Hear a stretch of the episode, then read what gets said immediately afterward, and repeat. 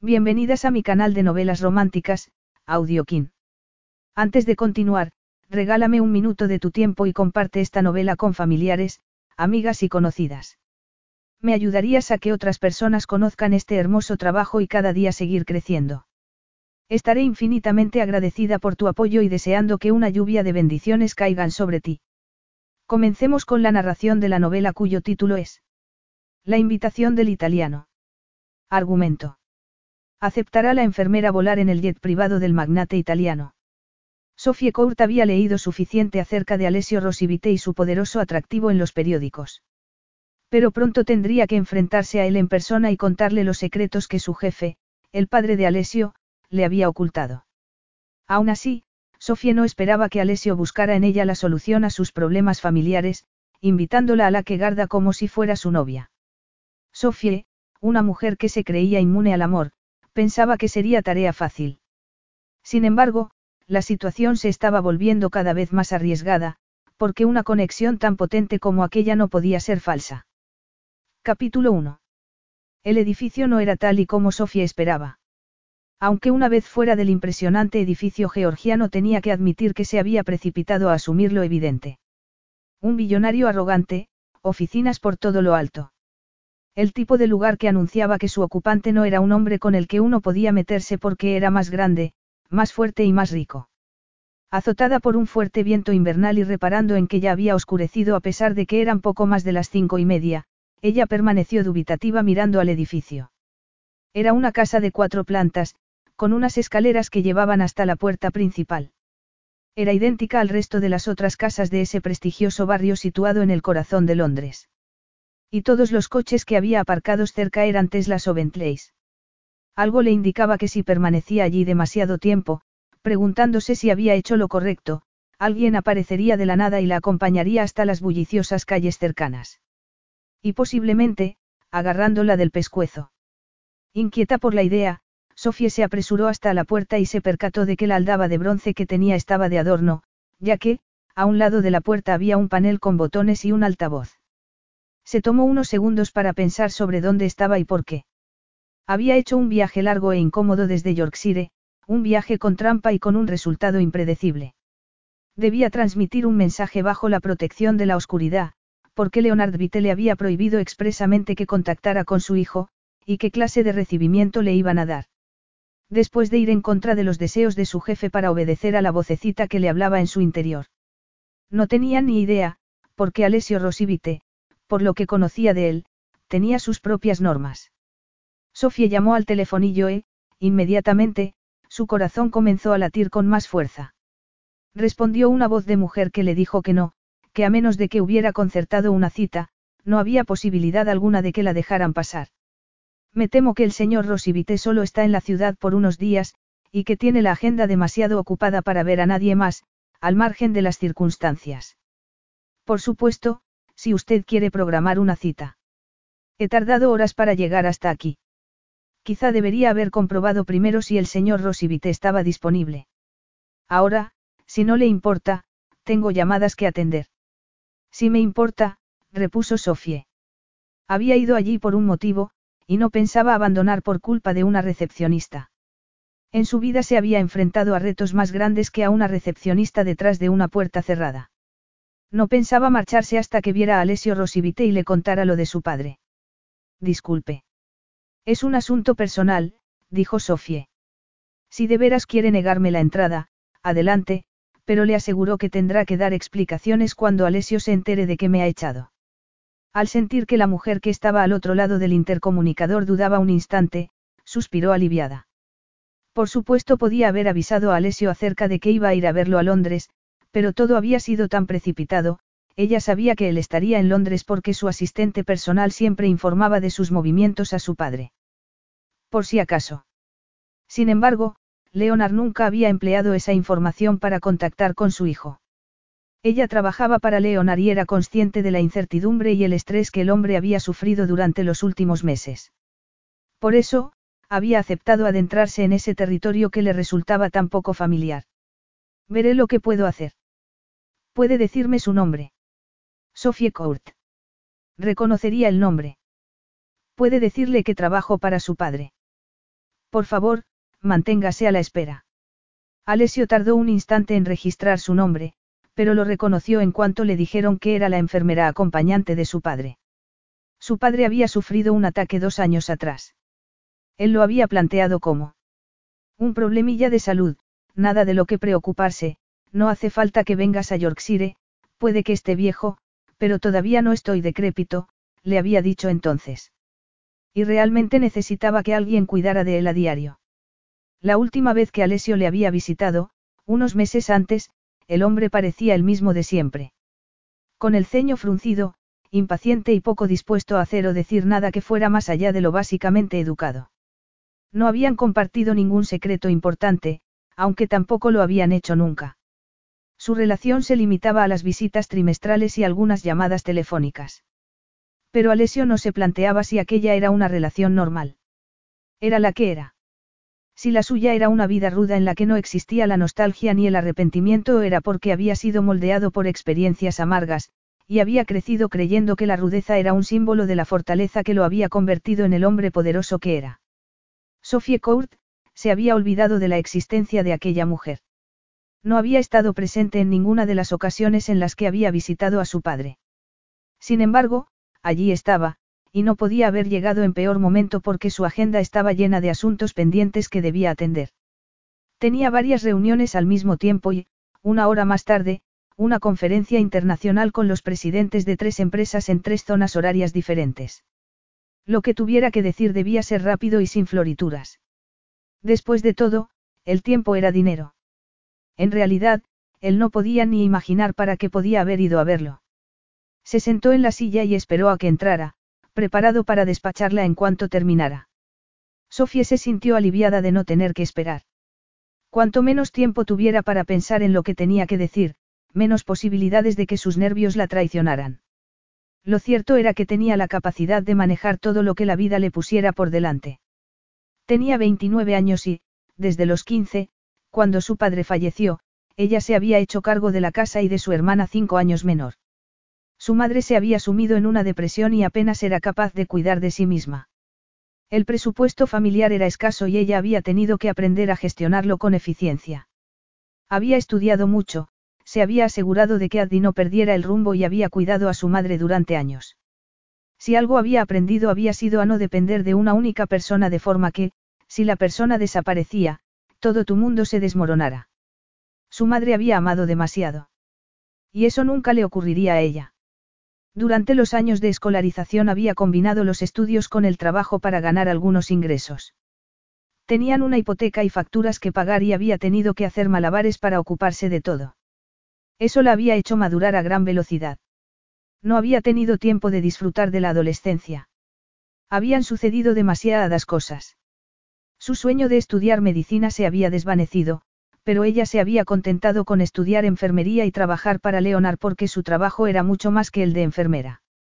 Además, estaba muy bien pagado y, por primera vez en su vida, tenía la capacidad de ahorrar, aparte de ayudar a su madre y a su hermana.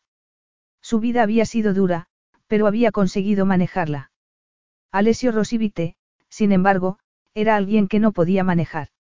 Había algo en el que provocaba que se le erizara el vello de la nuca y que se le acelerara el corazón.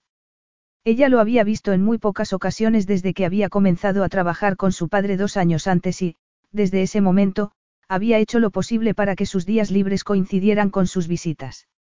Era un hombre frío, arrogante y distante. Siempre iba poco tiempo y daba la sensación de que tenía cosas mejores que hacer.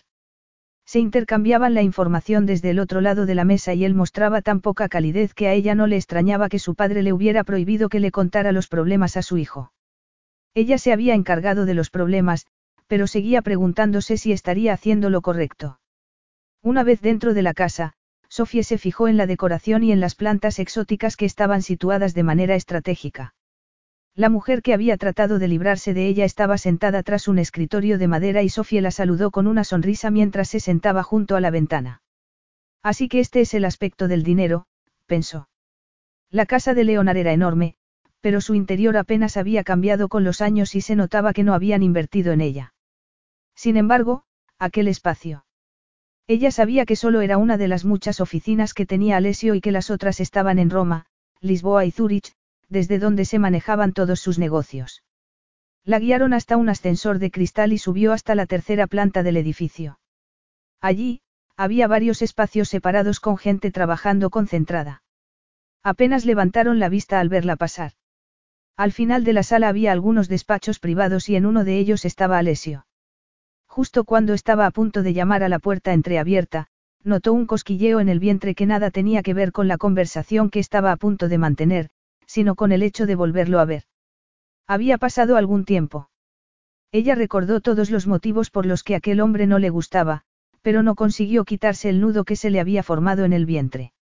En ese momento, la secretaria de Alessio le pidió el abrigo y el gorro de lana y ella se los entregó. Respiró hondo, y esperó a que le abriera la puerta. Nada más ver al hombre que estaba esperándola, se le aceleró el corazón.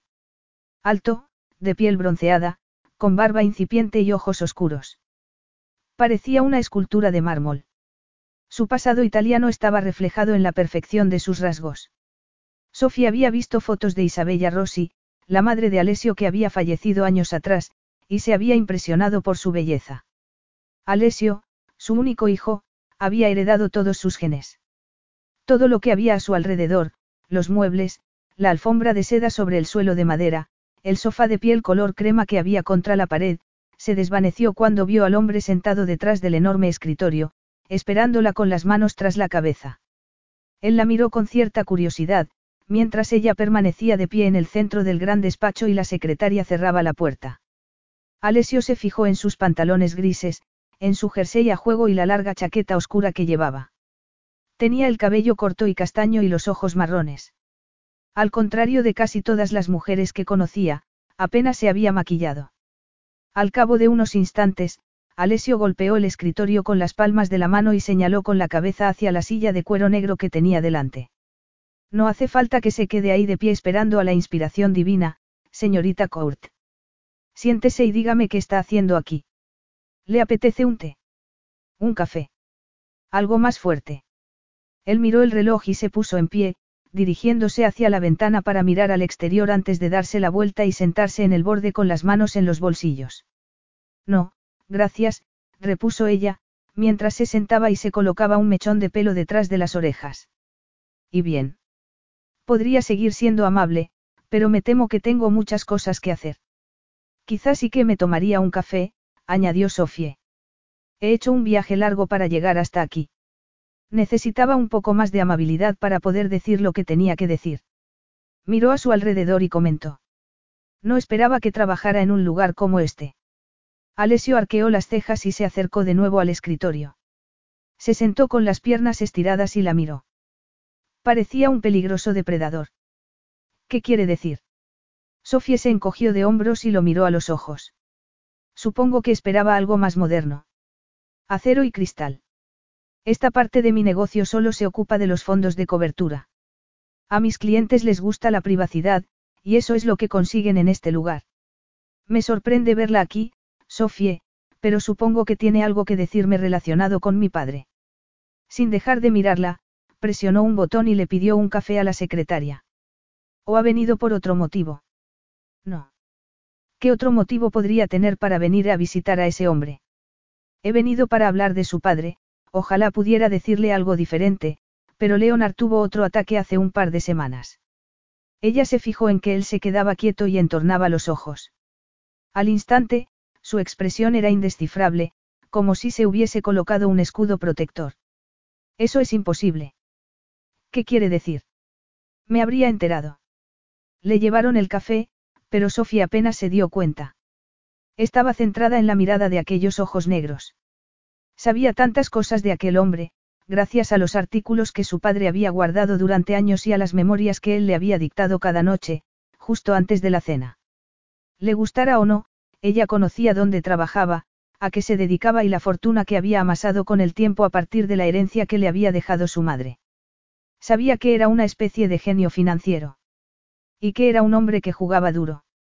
Había visto las fotos que le habían hecho los paparazzis, acompañado de diferentes mujeres rubias que sonreían y lo miraban con adoración. Sofía sabía que ninguna de ellas había permanecido a su lado. Ella se estremeció, preguntándose qué era lo que hacía que las mujeres se sintieran atraídas por él. Sin duda, por muy rico y atractivo que fuera, nadie se sentiría atraído por alguien tan frío como él. El dinero mandaba, pero tanto. Mirándolo unos instantes, Sofía trató de imaginárselo riendo o llorando, mostrando alguna emoción. Pensó en Leonard y en los artículos que había guardado sobre su hijo y sintió que se le encogía el corazón, porque Alessio nunca había mostrado ni una pizca de afecto hacia él, nada que ella hubiera podido ver. ¿Cómo? preguntó ella. ¿Cómo iba a saberlo si nunca va a visitarlo? Disculpe. La última vez que fue a ver a su padre fue hace más de cinco meses.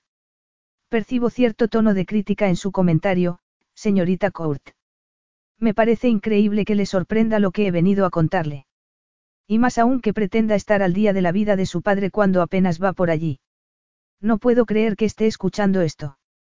Solo estoy siendo sincera. Y me puede recordar cuando le he pedido que lo fuera. No recuerdo haberla oído hablar más de dos palabras seguidas y, sin embargo, ha decidido venir aquí sin invitación y darme su opinión. Sofía se sonrojó y lo miró en silencio. Entonces, volviendo al asunto que teníamos entre manos, continuó él. Mi padre ha tenido otro ataque.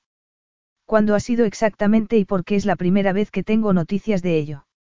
Él la miró y no apartó la vista de ella ni cuando la secretaria entró para recordarle que tenía una reunión en media hora y para dejar una cafetera sobre el escritorio. Él la despidió con un par de palabras y le informó que no lo molestaran hasta que dijera lo contrario. Al ver que Sofía no contestaba, chasqueó la lengua. Usted tiene el deber de cuidar de mi padre, le recordó, y parte de ese deber consiste en informarme de todo lo relacionado con su salud. Él me prohibió hacer tal cosa, contestó Sofía, sintiéndose terriblemente mal al ver la expresión que ponía Alesio. Ella se había vuelto una mujer dura con el paso de los años, porque no le había quedado más remedio, pero desde cuando había perdido la capacidad de empatizar. Alesio podía haberse equivocado y no dedicarle tiempo a su padre, pero ¿quién era ella para juzgarlo? Le había hecho un comentario hiriente y, si hubiera podido, habría retirado sus palabras. Quizá había necesitado ser fuerte para enfrentarse a todo lo que el destino le había ofrecido, pero también había necesitado paciencia, comprensión y amor, y de eso siempre había tenido en abundancia. Esas habían sido las cualidades que le habían permitido cuidar de su hermana pequeña, y apoyarla en su carrera como actriz. También lo que la había guiado en los momentos más oscuros, cuando su madre había quedado como un alma en pena tras la muerte de su marido. Lo siento, comentó. No debería haber dicho tal cosa. ¿Por qué no es verdad? No he tenido nada de tacto y veo que le ha dolido. Alessio se puso tenso. Dolido. Él era incapaz de sentir dolor. Lo había sentido en el pasado, tras la muerte de su madre y por la indiferencia que su padre había mostrado hacia él, después. Librar esas batallas en el pasado lo habían hecho más duro. Miró a la mujer que tenía delante y apretó los labios. Una mujer que se pensaba capaz de herirlo con un comentario. Tenía la sensación de que era la primera vez que veía a Sophie Court, porque ella siempre se había mostrado callada como un ratón, con la cabeza agachada y respondiendo en voz baja. Nada que ver con la mujer que tenía delante. Por primera vez en mucho tiempo, estaba descubriendo lo que era estar en presencia de lo inesperado. Quizá fuera vestida como una solterona, pero no se comportaba como tal. Alessio entornó los ojos y la miró, fijándose en ella de verdad. Alta, delgada, con la tez pálida como el alabastro y unos ojos marrones que expresaban contención. ¿Por qué se contenía? ¿Y cómo era posible que alguien de veintitantos años quisiera trabajar cuidando a un hombre viejo y cascarrabias? No se preocupe por mis sentimientos, señorita Court, dijo él, con exagerada educación. Siempre he sido capaz de manejarlo solo. Entonces, mi padre no quería que me enterara de que le había dado otro ataque. Es un hombre orgulloso y le gusta pensar que es infalible. Tristemente, no lo es. ¿Qué ha dicho el médico? Decidió no decirle que ella debería haberlo llamado inmediatamente, sino que además debería haberse asegurado de que el médico le hubiera informado de su evolución. ¿Y bien? Insistió al ver que ella no contestaba. Está en una situación crítica. Preguntó, pasándose la mano por el cabello. Estuvo dos noches en el hospital. Ya ha vuelto a casa. Alessio suspiró aliviado. Entonces, ¿por qué tanta reticencia? Debe saber que, la última vez que mi padre sufrió un ataque, rechazó mi oferta de ir a Glen House, así que, como verá su orgullo tiene prioridad sobre todo lo demás. Mirándolo, Sofía se sorprendió por la amargura que denotaba su tono de voz. Sería consciente de ello. El médico dijo que el ataque podría haber sido consecuencia del estrés. ¿Y por qué podría estar estresado mi padre? Preguntó Alessio, asombrado. Ha estado preocupado por la situación financiera. Me habría enterado si fuese verdad. No hablamos mucho, pero sí tratamos ese tema. Me habría dicho algo. No, debe estar equivocada, suspiró.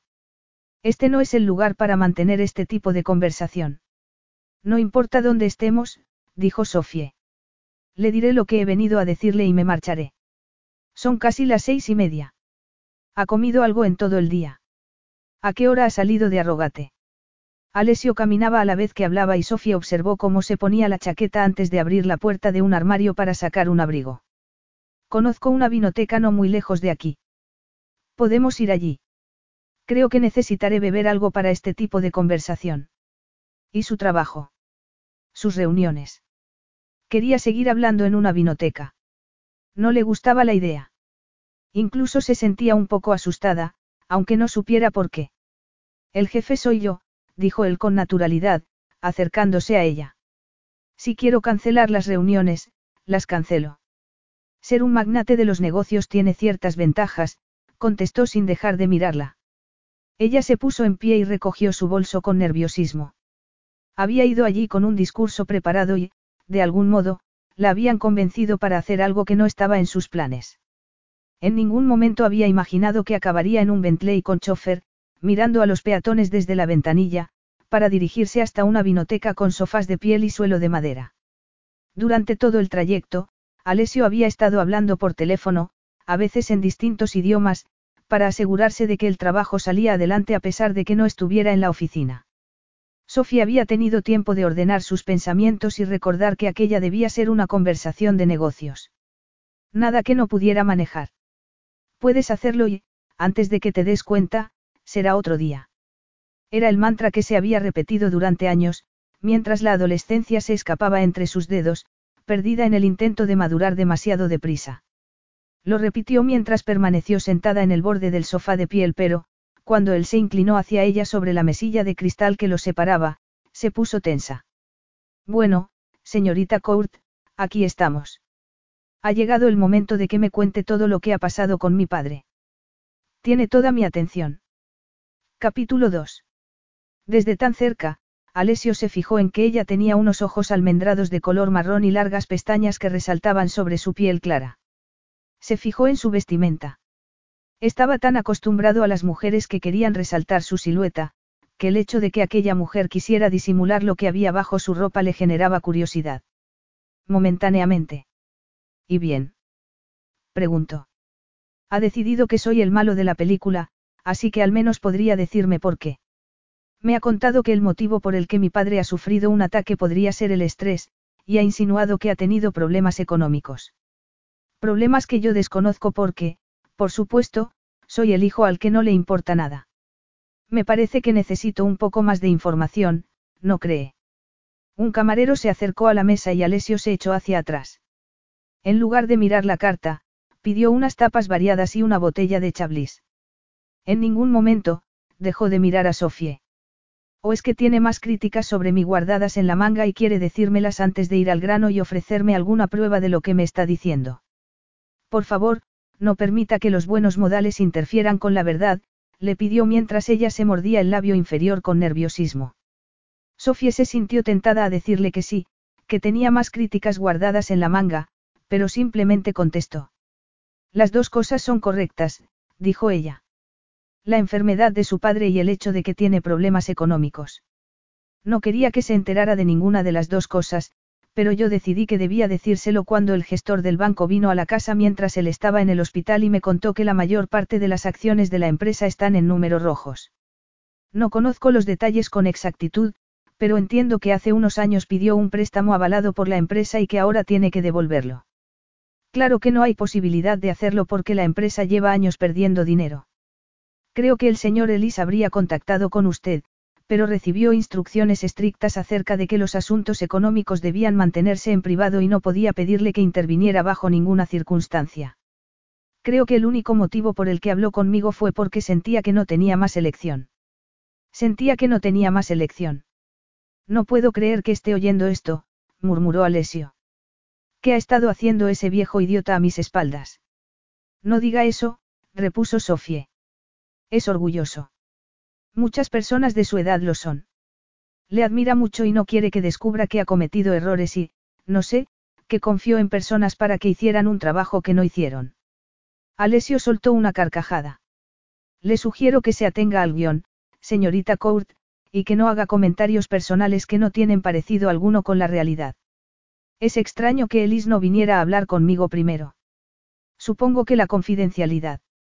Sin embargo, usted ha venido a pesar de que mi padre le ha prohibido que contactara conmigo. Me importa mucho, y no creo que pudiera sobrevivir a la quiebra de su empresa. Necesito todos los detalles acerca del desastre en el que se ha metido mi padre. Y será mejor que Elise empiece a mirar las ofertas de trabajo porque cuando termine con él se dará cuenta de lo poco que se ha valorado su fidelidad. ¿Cómo puede ser tan insensible? Preguntó Sofie. Si cree que es así como hablo cuando soy insensible, quédese a mi lado y espere a ver cómo hablo cuando pierdo la paciencia de verdad. Estoy siendo práctico. Elise es un gestor del banco. Está a cargo del dinero. Cuando se trata de la bancarrota, vale todo. El hombre no debería habérselo pensado dos veces y debió venir a hablar conmigo. ¿Quién más podría solucionar los problemas económicos de mi padre? Hadas mágicas con una chequera. Si me hubiese enterado antes de esos problemas económicos, ya estarían solucionados. El camarero regresó con la comida y, durante un par de segundos, Sofía no se percató de que habían colocado varios platos sobre la mesa, ya que estaba cautivada por la mirada de aquellos ojos. Ese hombre era igual de cautivador como de aterrador. No conozco los detalles. Sabe suficiente, y supongo que si pensaba que era necesario salir de su escondite para venir a verme aquí, hay posibilidad de que todo sea peor de lo que imagina. No estaba escondida. No recuerdo cuándo fue la última vez que la vi mientras yo estaba en casa de mi padre. Prefería dejarlos a solas. No era necesario que yo estuviera por allí, dándole la medicación a Leonard y diciéndole lo que podía o no podía comer. Se sorprendería si le dijera que habríamos variado el tema de conversación ya que, al parecer, era mucho más superficial de lo que pensaba, teniendo en cuenta que no me contó nada de esto, pero bueno, ya está bien. Lo más importante es que necesita ayuda. Ayuda. A nivel práctico. Alguien que la ayude con la recuperación de mi padre en casa. Sé que es enfermera cualificada, pero puede haber ciertos momentos en los que necesite ayuda para mover a mi padre, ya que puede resultarle difícil a usted sola. Sofía se sorprendió al ver que enseguida había reparado en dónde podría necesitar ayuda. Él trataba de ser práctico y ella reconocía que era justo lo que necesitaba. No, pero gracias por preguntarme, esbozó una sonrisa y empezó a comer. Se sorprendería al ver lo fuerte que hay que estar para ser enfermera. Hay que levantar al paciente muchas veces, pero estamos formadas sobre cómo hacerlo de la manera más eficiente y menos dañina. ¿A qué más se dedica? Preguntó Alessio. Sofía lo miró sorprendida. ¿A qué se refiere? ¿Cuántos años tiene? 29, dijo ella. Tiene 29 años y se conforma con trabajar para mi padre a jornada completa. Seguramente él no necesitaba ayuda las 24 horas durante todos estos años. Entonces, ¿a qué se dedica? Es joven. ¿No le parece que ese trabajo es poco estimulante? Sofía se puso tensa. Su voz denotaba curiosidad y eso hacía que fuera más ofensivo. 29 años y dispuesta a pasar la mayor parte de su tiempo con un hombre mayor. Mayor, pero muy interesante. Además tenía suficiente tiempo libre y podía quedar con sus amigas enfermeras a menudo, reírse con ellas y observar cómo todas ellas iban implicándose en relaciones serias. Ese era un mundo en el que no se sentía tentada a entrar. Había visto lo que el amor podía hacer. No era como su madre, y esperaba tener más fuerza interior, pero quién sabía. No podía soportar la idea de depender de alguien hasta el punto de colapsar cuando ese alguien desapareciera. Era una manera de ser prudente. O se había acostumbrado a huir asustada. No lo sabía. Quizá algún día tuviera una relación, pero sería con alguien que fuera más como un amigo, alguien que no le gustara tanto como para que su mundo se derrumbara si la relación no funcionara. Estaba contenta de trabajar para un hombre mayor porque así evitaba salir al mundo real y caer en la posibilidad de tener citas.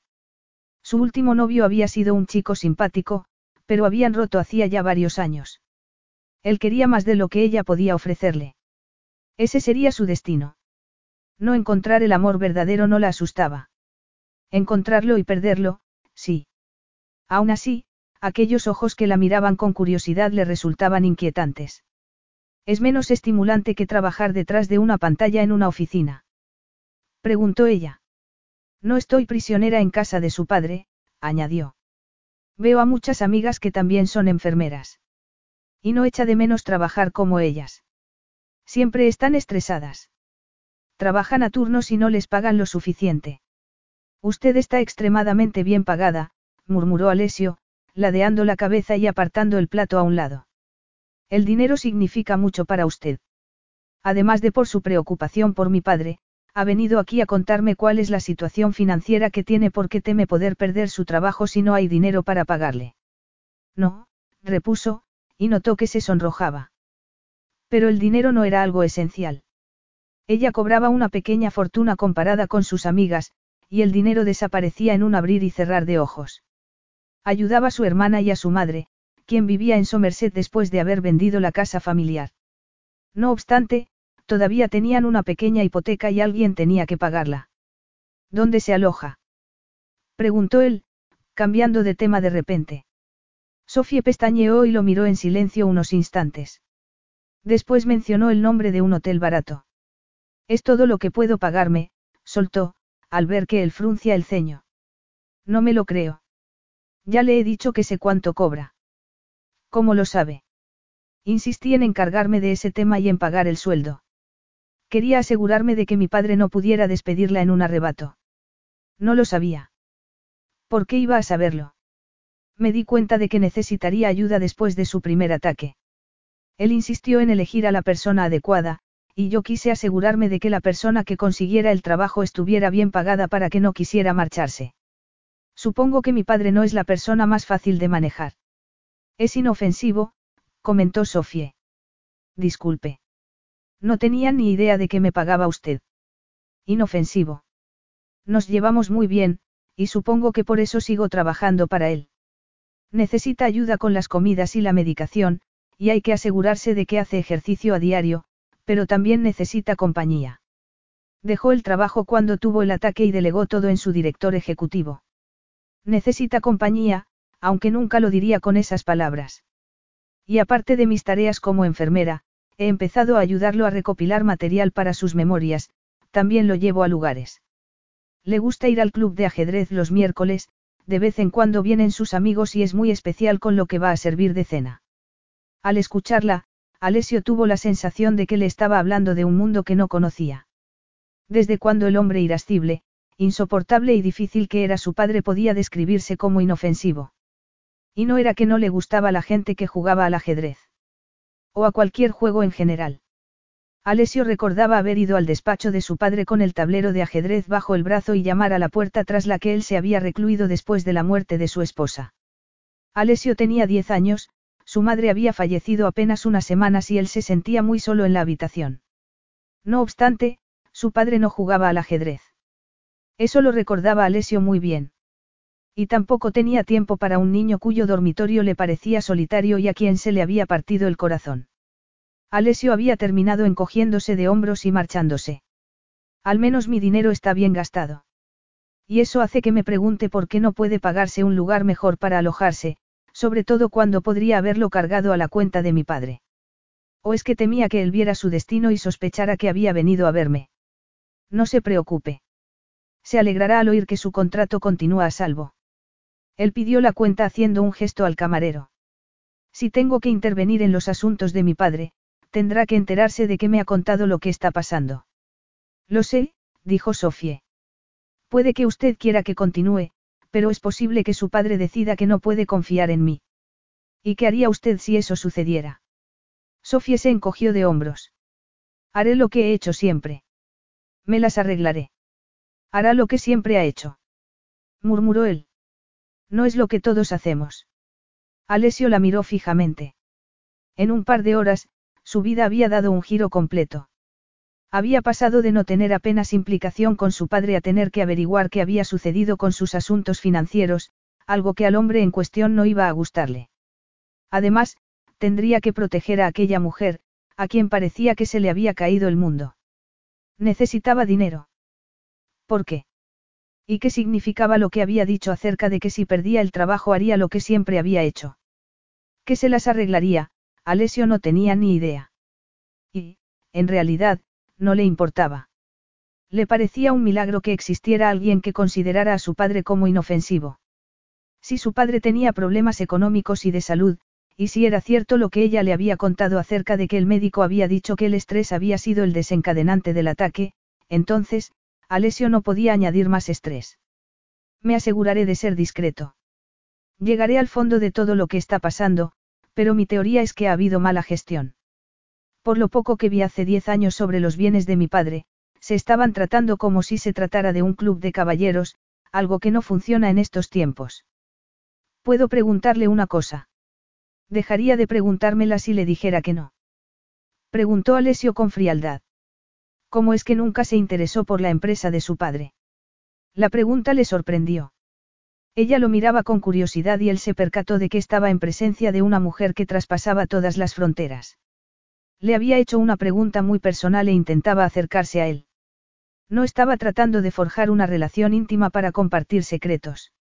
Simplemente, sentía curiosidad. Mi padre y yo tuvimos una relación difícil. Mi madre murió cuando yo era muy joven. Solo tenía 10 años. La situación era difícil. Cuando, a los 21 años, terminé mi carrera en Oxford, sabía que me abriría camino en el mundo sin la ayuda de mi padre. Por suerte, la fortuna de mi madre permanecía casi intacta cuando ella murió, y yo la heredé. Se puede decir que tuve muchas ventajas a la hora de empezar con mi carrera profesional. Sofía sintió. Es bueno ser independiente, murmuró. Está bien no depender de nadie para nada. Será bienvenida si quiere marcharse del motel y quedarse en mi casa, dijo Alessio, sorprendiéndose a sí mismo. Estoy bien, repuso ella, negando con la cabeza. ¿Puede decirme qué va a pasar ahora? Llamaré a Elisa a primera hora de la mañana y, no se preocupe, me aseguraré de que no se vea afectada. Pagaré el préstamo y le pediré a mi equipo que examine las cuentas de su empresa de forma detallada. Haré una criba, y pondré a aquellas personas que sé que van a responder y, así, todo volverá a su cauce. Y todo esto sin que su padre se entere de qué está pasando. Nada es imposible. ¿Y cómo puede conseguir todo eso si no habla con su padre, señor Rosivite? Creo que, dadas las circunstancias, podemos dejarnos de formalidades, ¿no crees, Sofie? Puedes llamarme Alesio. Él hizo una pausa. Con todo el tiempo que ella llevaba trabajando para su padre, él apenas sabía nada acerca de ella. Bueno, lo que está claro es que parece que tendré que mantener una conversación con él, ¿no es así? Confiemos en que la sorpresa que se va a llevar cuando lo hagas no le provoque otro ataque, dijo ella. Sus miradas se encontraron y Alessio soltó una carcajada. Por eso no te caigo bien. ¿Por qué crees que soy el responsable de la distancia que hay entre mi padre y yo? Así, sin más, el ambiente cambió por completo. Y eso es lo que Sofía pensaba mientras lo miraba, cautivada por la profundidad de sus ojos negros. En su cabeza, una vocecita le indicaba que aquello conllevaba cierto peligro. Ella ya había sufrido las consecuencias de la pérdida de control en otras ocasiones, y no quería volver a hacerlo. Había temido de verdad por su futuro, por el de su hermana, y se había sumergido en las aguas turbulentas de los servicios sociales, tras la muerte de su padre, cuando su madre se había encerrado en sí misma, sin importarle nada del exterior. Durante meses, había sobrevivido de esa manera.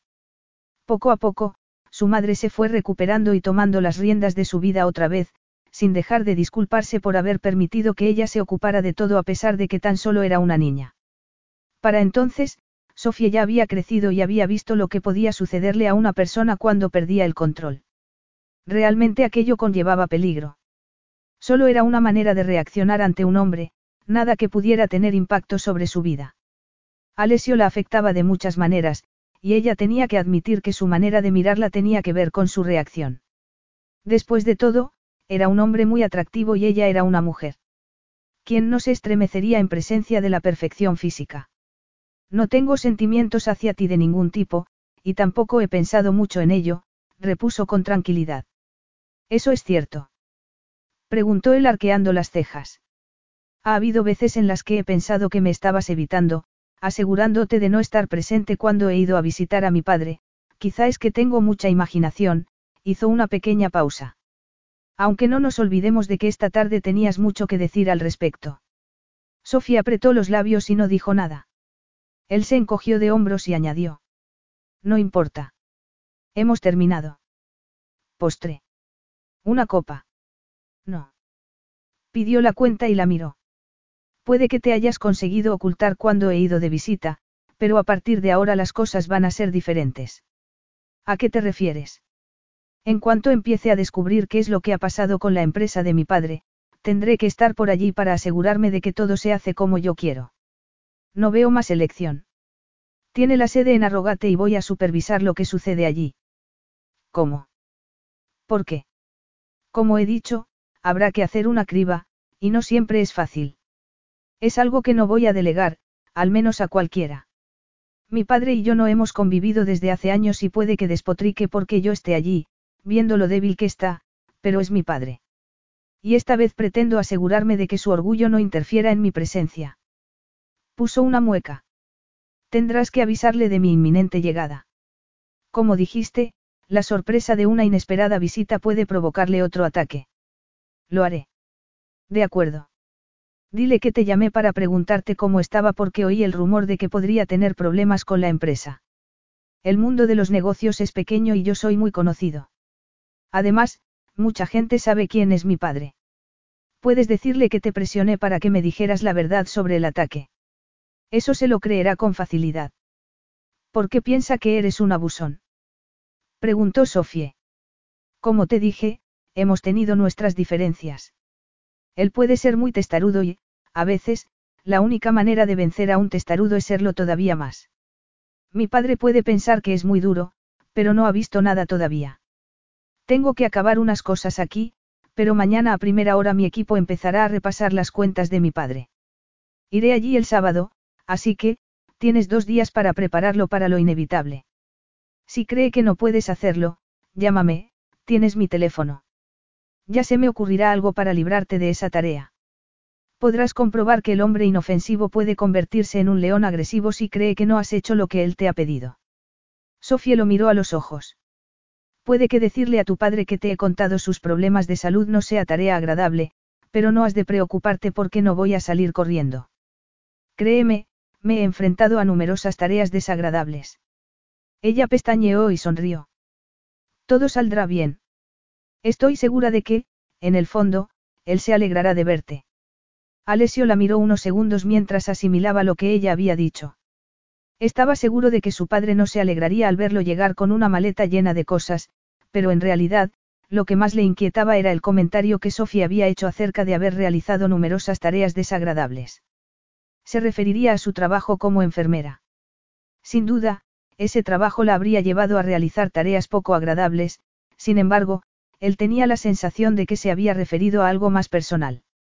Alessio no podía evitar sentir curiosidad por la mujer que estaba sentada frente a él, y que aparentaba estar calmada, sin embargo, bajo la superficie se notaba cierta agitación.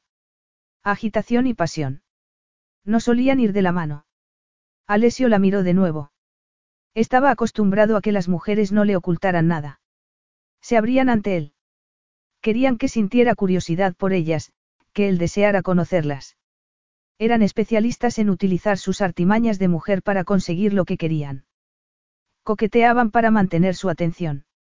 Aquella mujer, sin embargo, había pasado mucho tiempo en la sombra, sin estar presente, tanto que él nunca se había fijado en la suavidad de su piel ni en la mirada inteligente y atractiva de sus ojos marrones. En cualquier caso, dijo él, sabes dónde encontrarme. Tienes mi número de teléfono personal, el que te di hace tiempo en caso de emergencia. Llámame. Alessio pagó la cuenta y se puso en pie.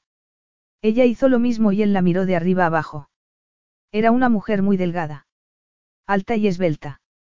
Eso era lo que él podía imaginar bajo la ropa aburrida que llevaba. Sus zapatos no tenían tacón y apenas era más bajita que él. Alessio solía salir con mujeres rubias y voluptuosas, así que sería un cambio para él estar con una mujer que estuviera casi a nivel de sus ojos. Rápidamente tuvo que recordar que aquella no era una cita y que no estaba saliendo con aquella mujer. ¿Cómo vas a regresar al motel? preguntó Alessio. Es un hotel, le corrigió Sofie, mientras se ponían el abrigo. Los moteles son lo que salen en las películas de terror. Alessio sonrió. Tiene sentido del humor. Eso me gusta. Es un aspecto tuyo que no conocía, siéntete libre para usarlo cuando quieras mientras yo esté presente. Sofía se quedó sin palabras y se sonrojó. Antes de que se le ocurriera una respuesta adecuada, él continuó hablando. Probablemente estaré allí una semana, dependiendo de cómo vayan las cosas. Tendrás que dejar al margen los problemas que tengas conmigo. No tengo problemas contigo. Los tengas o no es irrelevante, repuso Alessio. En estos momentos, lo importante es que mi padre se recupere y solucionar sus problemas económicos. Cuando terminemos con eso, la vida volverá a la normalidad y tú podrás, arqueó las cejas y la miró. Podrás volver a esconderte de mí cuando vaya. Entretanto, por el bien de mi padre, finjamos que todo va como debería ir entre nosotros, de acuerdo. De acuerdo, asintió ella. Capítulo 3. Llegas tarde. No era eso lo que Sofía pretendía decir, si no, llegas un poco más tarde de lo esperado y tu padre se ha ido a la cama. Últimamente se cansa con facilidad. Por desgracia, había tenido una hora y media para pensar y cuando sonó el timbre de la puerta, estaba nerviosa. Llevaba nerviosa desde su viaje a Londres. No estaba preparada para encontrarse en persona con Alessio. Sí, lo había visto antes, cuando él había ido de visita, pero esos días le había resultado fácil escabullirse después de saludarlo. Tal y como él le había comentado cuando ella había ido a visitarlo. Sin embargo, estar tan cerca de él, y hablar de temas personales, había provocado que se pusiera nerviosa. Él era mucho más atractivo de lo que ella había pensado. Mucho más sorprendente. Mucho más aterrador. Sus fabulosos ojos negros la habían cautivado. Su voz aterciopelada había provocado que se le derritiera el cerebro y que sintiera calor en su interior. Ella solía ser una mujer calmada, fría y tranquila. Había aprendido desde muy pequeña que el sentido común superaba a las emociones cuando había que solucionar algo, y todos esos aprendizajes habían permanecido con ella. Así que, le resultaba sorprenderte descubrir que toda su tranquila personalidad podía transformarse a causa de un hombre al que había conseguido evitar durante más de dos años. Más llamativo era la manera en que se le había acelerado el corazón en su presencia, y cómo su mente le había jugado malas pasadas, presentándole a Alessio como un hombre y no como algo molesto con lo que ella se veía obligada a tratar. No había espacio en su vida para tanta tontería. En serio, Sofía no tenía tiempo para fantasear. Sus años adolescentes estaban marcados por el deber y la responsabilidad. Mientras sus amigas habían estado coqueteando, ella había estado centrada en el cuidado de su madre. No obstante, nunca le había molestado. Pero el encuentro con Alessio había provocado que se pusiera nerviosa y, a medida que se acercaba su visita cada vez se sentía peor. Al menos podía haber tenido la decencia de haber sido puntual si viene a darme un sermón sobre mis problemas económicos. Había dicho Leonard mientras se dirigía a su habitación en la silla salva escaleras que habían instalado hacía dos años. El tráfico, murmuró Sofía para tranquilizarlo. Sí, claro. El tráfico. Ella no prolongó la conversación para no meterse en terreno peligroso.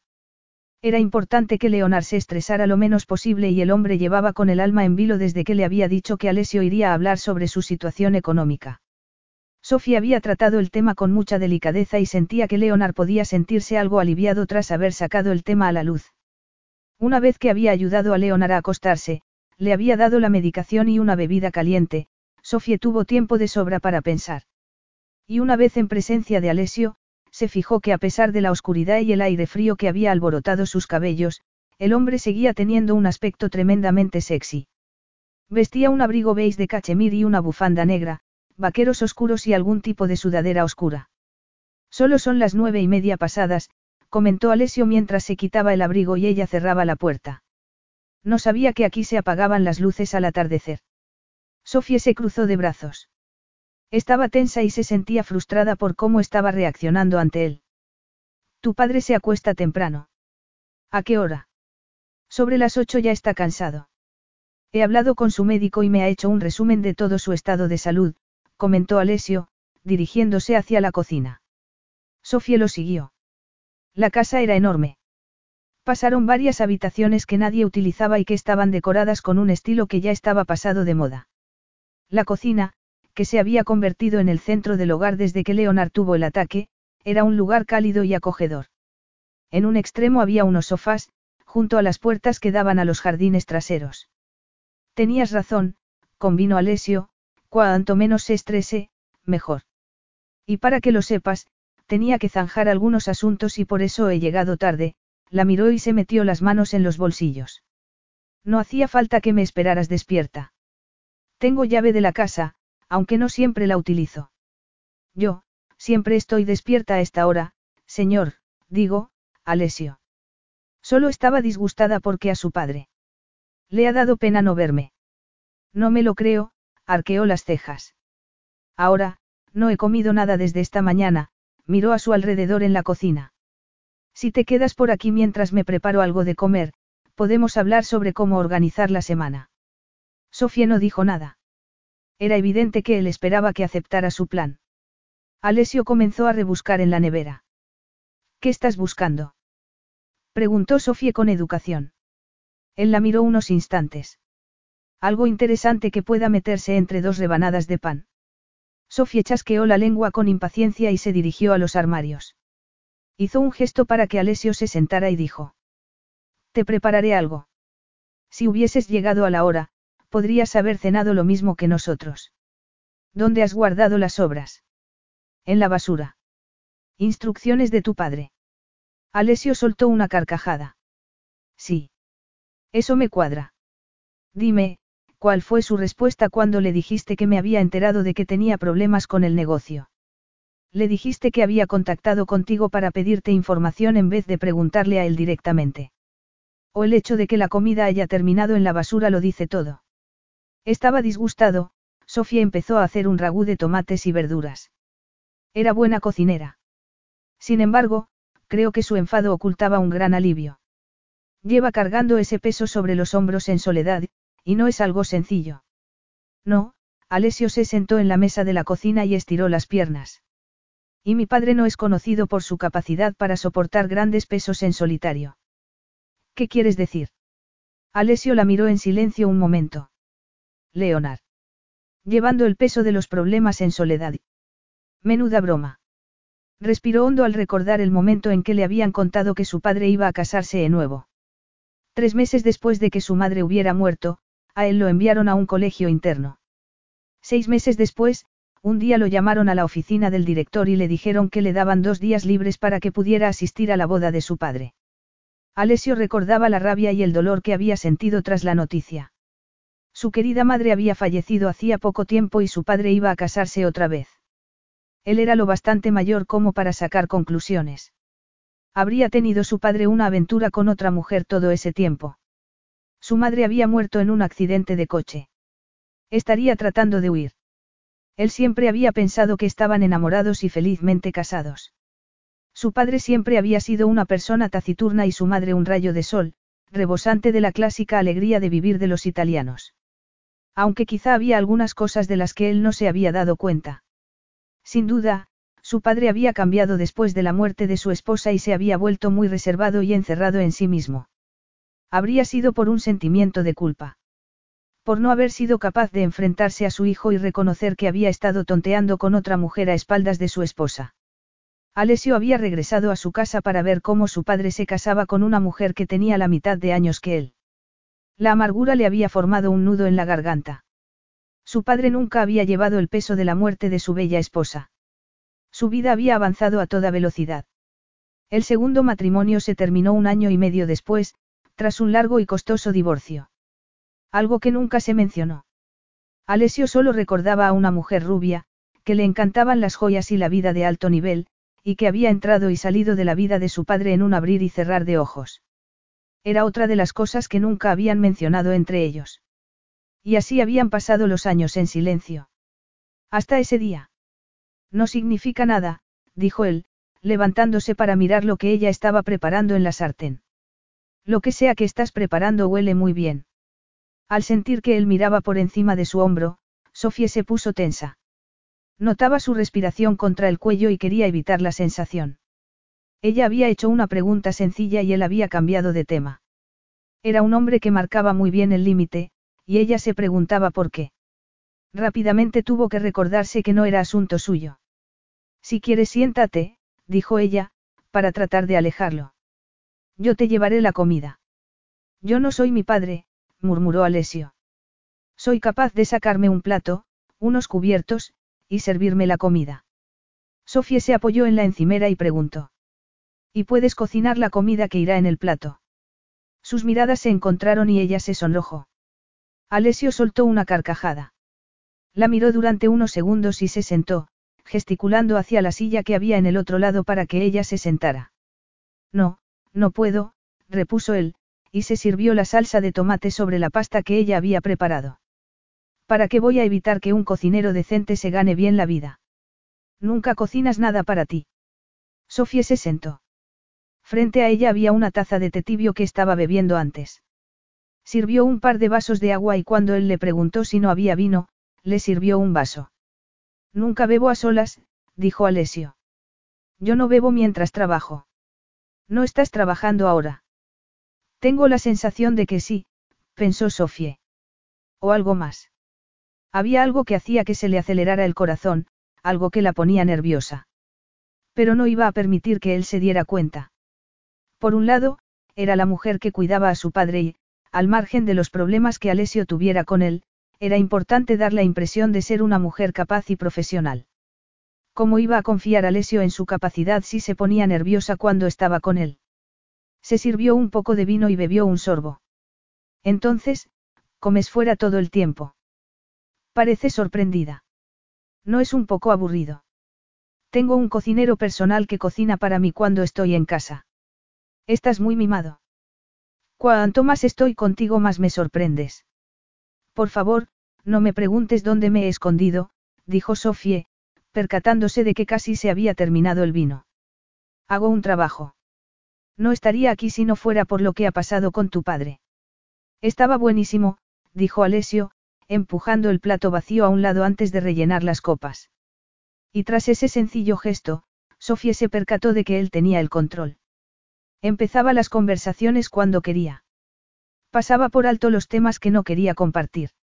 Y era descarado cuando se trataba de averiguar lo que motivaba a otras personas. Ella había visto todos los artículos que su padre había guardado durante los años. Leonard había impreso los más importantes y los tenía archivados. En cada artículo se halagaba al hombre que gobernaba en el mundo de las finanzas. Todas las columnas iban acompañadas de fotos de él haciendo algo importante, y con una mujer muy bella agarrada a su brazo.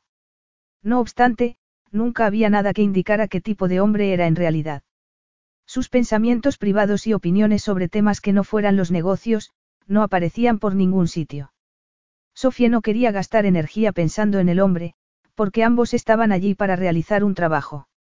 Ignoró el cumplido sobre la comida y lo miró hasta que él sonrió, con una sonrisa que parecía indicar que sabía todo lo que ella había estado pensando. Era desconcertante. Has conseguido que tus contables revisen las cuentas. Han empezado, dijo Alessio.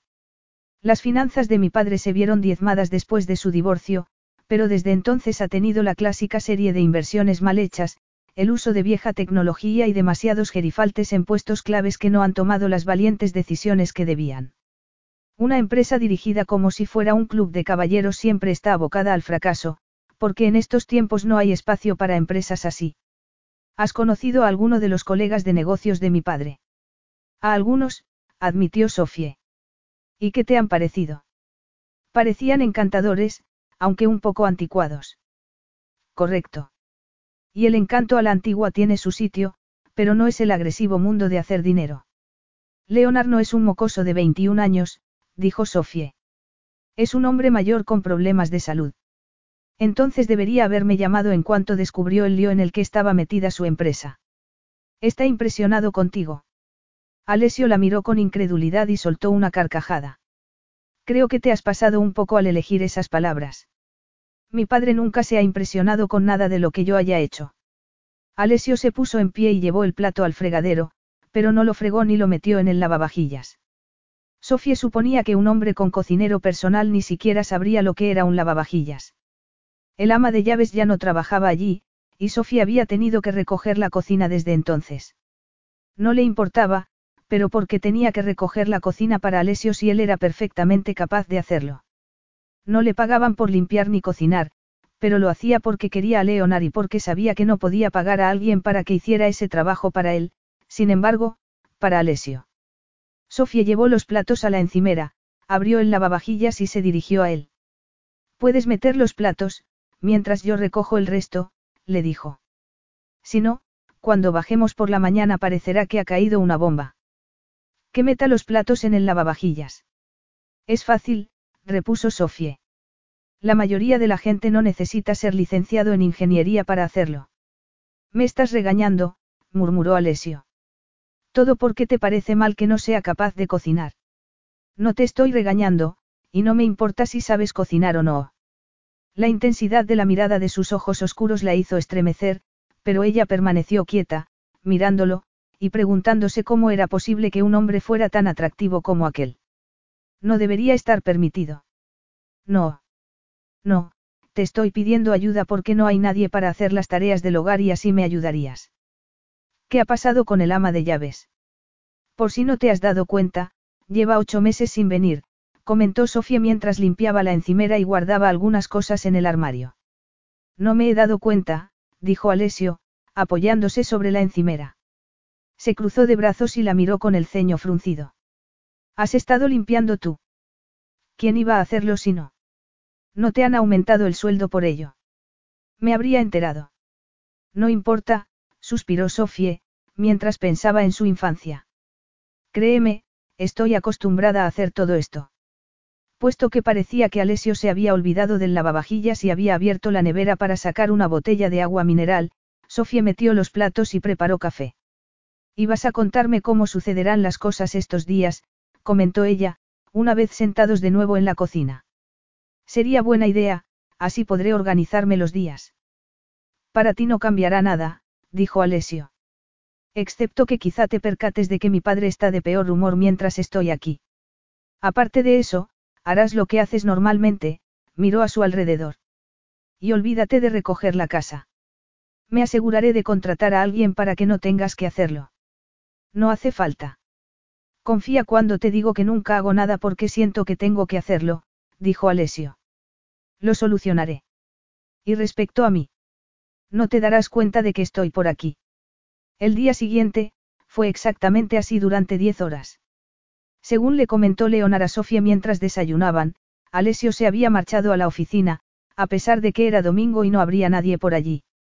Probablemente ha ido a poner unos cuantos explosivos bajo los escritorios, dijo él, continuando con la cantinela que había comenzado en cuanto ella entró en su habitación esa mañana. ¿Por qué dices eso? Le preguntó ella. Ya lo has conocido. Ahora que se ha puesto a ello no abandonará hasta que haya despedido a todos mis directores ejecutivos. Allí estará, revisando todos los archivos y buscando todos los detalles sobre quién sabe qué. A Sofía se le daba muy bien calmar las aguas turbulentas y estaba acostumbrada a las críticas de Leonard sobre la gente joven o sobre cómo la tecnología había dominado la vida de la gente. Permitió que él se explayara y se calmara y después hablaron sobre Alessio unos instantes, con tan solo un puñado de comentarios en su contra. El domingo se suponía que era para relajarse. Debería haber sido uno de sus días libre, pero Sofía casi nunca se lo tomaba libre porque sabía que era el día más solitario para Leonard. Un día que se le hacía muy largo y en el que no tenía nada que hacer. Hacía un día feo y frío, pero ella lo llevó a comer a una de sus casas favoritas del National Trust, allí pasaban un rato paseando por los jardines con la silla de ruedas. Una ayuda que solo utilizaban cuando tenían que caminar largas distancias. Tu hijo mencionó algo acerca de contratar a otra ama de llaves, dijo Sofie, durante el trayecto de regreso a casa, mientras los limpiaparabrisas no daban abasto para retirar el agua. Le has dicho que Edith se ha marchado. Sofía suspiró y miró a Leonard, quien a su vez la miraba con el ceño fruncido. ¿No crees que se habría dado cuenta ahora que va a pasar unos días en la casa? A no ser que esté más ciego que un murciélago se dará cuenta de que nadie sirve la cena o recoge los platos. Um. Eres un viejo malhumorado, Leonard Vite. Y tú deberías tener más paciencia que una santa, señorita Court, y no ir por ahí contando historias. Supongo que sí, que se habría dado cuenta tarde o temprano, admitió. Solo una cosa más para la lista. ¿Qué lista? Habían llegado a la casa y, después de aparcar, ella lo miró y vio que estaba muy serio. Nada. Leonard comenzó a abrir la puerta del coche y Sofía se apresuró a ir a su lado para abrir el paraguas y ayudarlo a salir. No me digas que nada, repuso ella mientras avanzaban hacia la puerta. ¿Qué querías decir? Me refería a otra cosa más que he hecho mal, murmuró él, mientras ella lo ayudaba a quitarse la ropa impermeable y la colgaba en el perchero de la entrada. Después, se dirigieron a la cocina donde el fogón estaba encendido y mantenía caliente la habitación. Era más tarde de lo que pensaba, así que Sofía preparó una tetera y comenzó a hacer unos huevos revueltos para la cena de Leonard. Más tarde se retiraron al salón contiguo a su habitación y permanecieron allí como una hora mientras Sofía repasaba parte de las memorias que estaban preparando. Aunque al ritmo que avanzaban, Leonard tendría 200 años antes de que hubieran terminado. Sofía adoraba a Leonard y le gustaría ahondar más en el comentario que él había hecho, pero, al pensar en Alessio y en el efecto que tenía sobre ella, se preguntó hasta dónde permitiría que llegara su curiosidad. Ya no estaban solo Leonard y ella. Con Alessio en la casa, todo era diferente y algo en su interior le advertía a Sofía que no se dejara llevar y se implicara demasiado. Lo que ocurriera entre padre e hijo no era asunto suyo. Sin embargo, justo cuando ella iba a marcharse poco después de las ocho, Leonard comentó de repente. Nunca me perdonará. Alessio. Preguntó Sofie, y regresó a la silla que estaba junto a la ventana, donde Leonard se estaba terminando el chocolate caliente que ella le había llevado. Me odia. No es cierto. Lo he intentado. No sabía cómo hacerlo.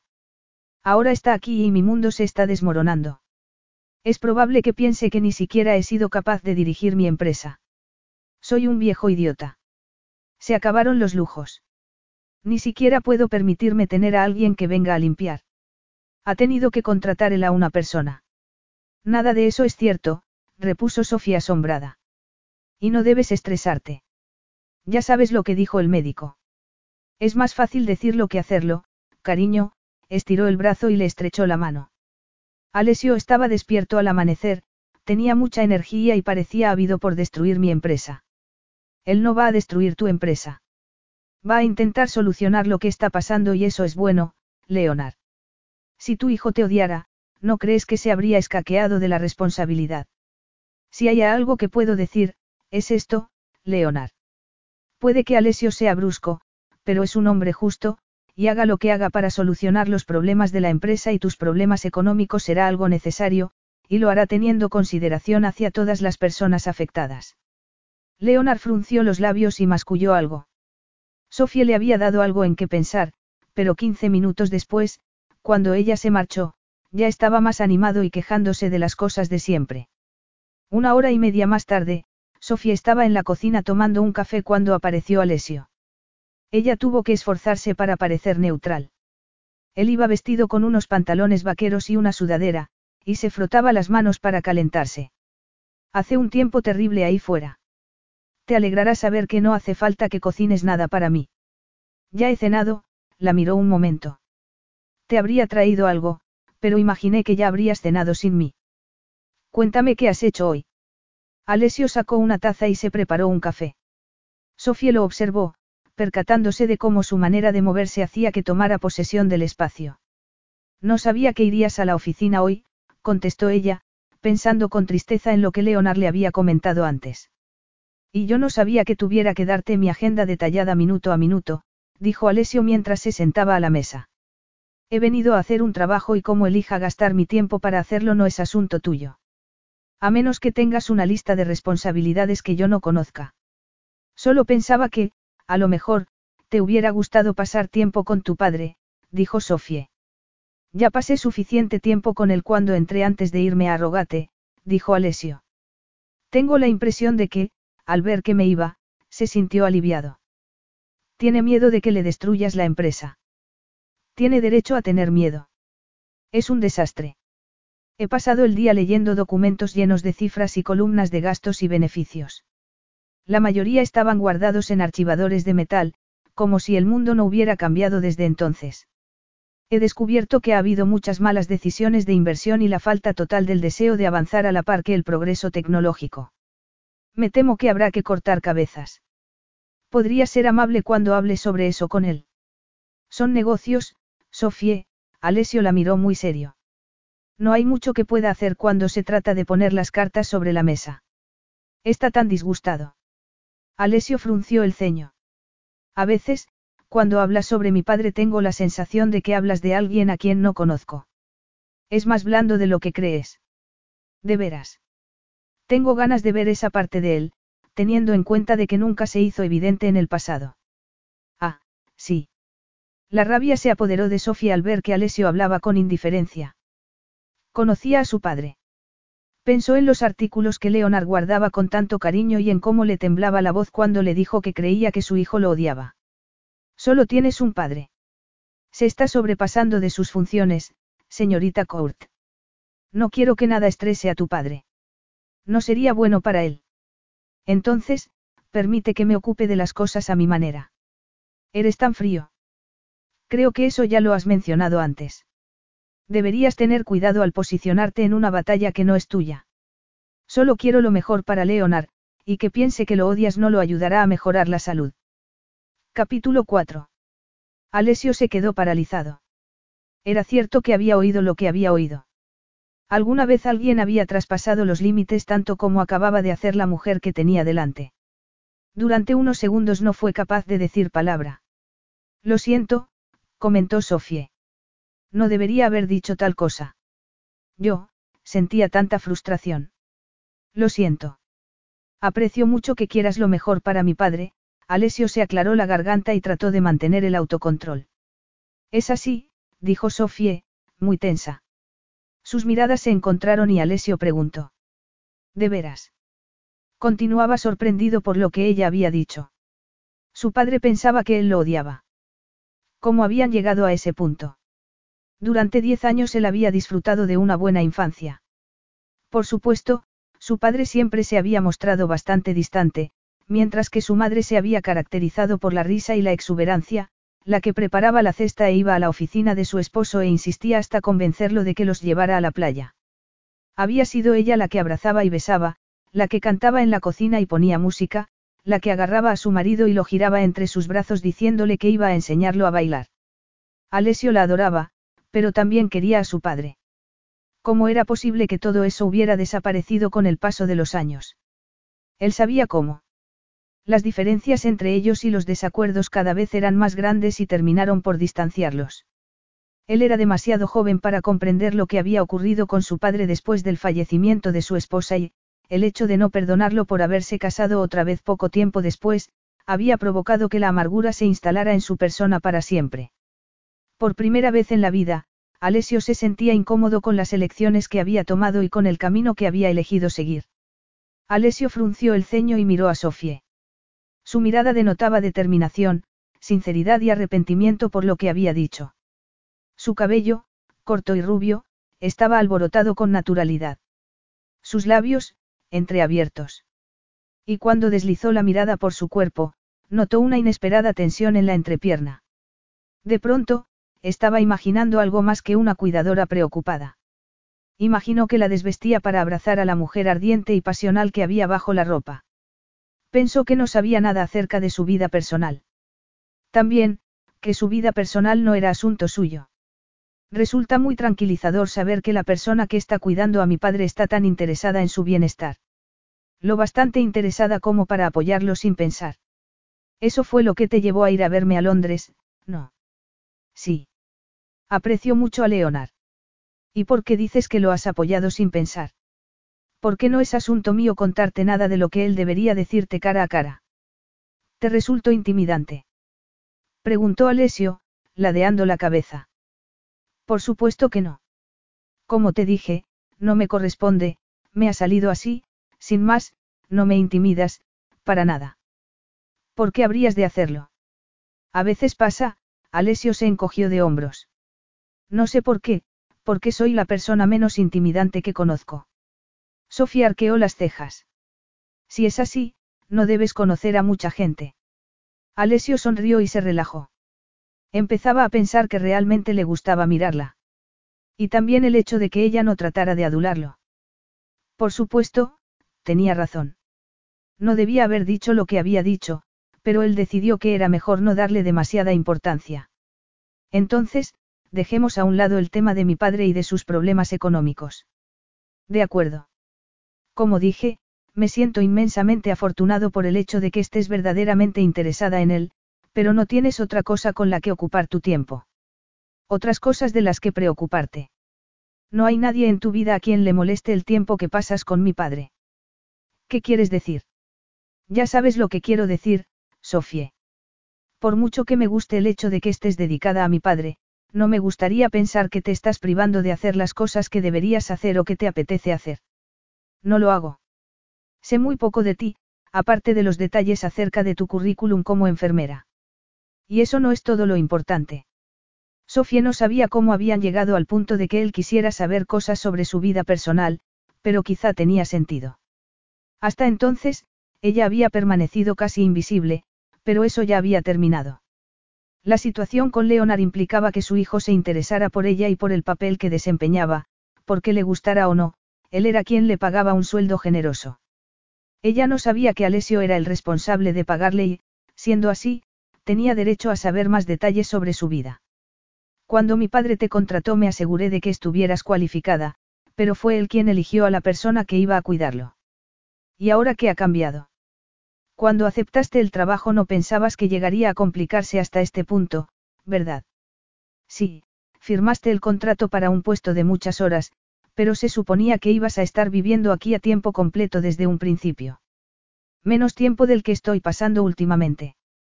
Y además está el tema de tener que hacer todas las tareas extra que has hecho sin que te compensaran económicamente. Hacer las tareas domésticas no era parte de tu contrato. Asumo que no es algo que pensaras que tenías que hacer cuando aceptaste el trabajo, por muy bien pagado que estuviera, no. Supongo que no. En ese caso, me parece justo decirte que si todo este desastre está afectando de alguna manera a tu vida personal, te compensaré inmediatamente de la manera que sea. Alessio sabía que estaba tratando de obtener información sin hacer preguntas directas. Eso significa que tengo que contestarte.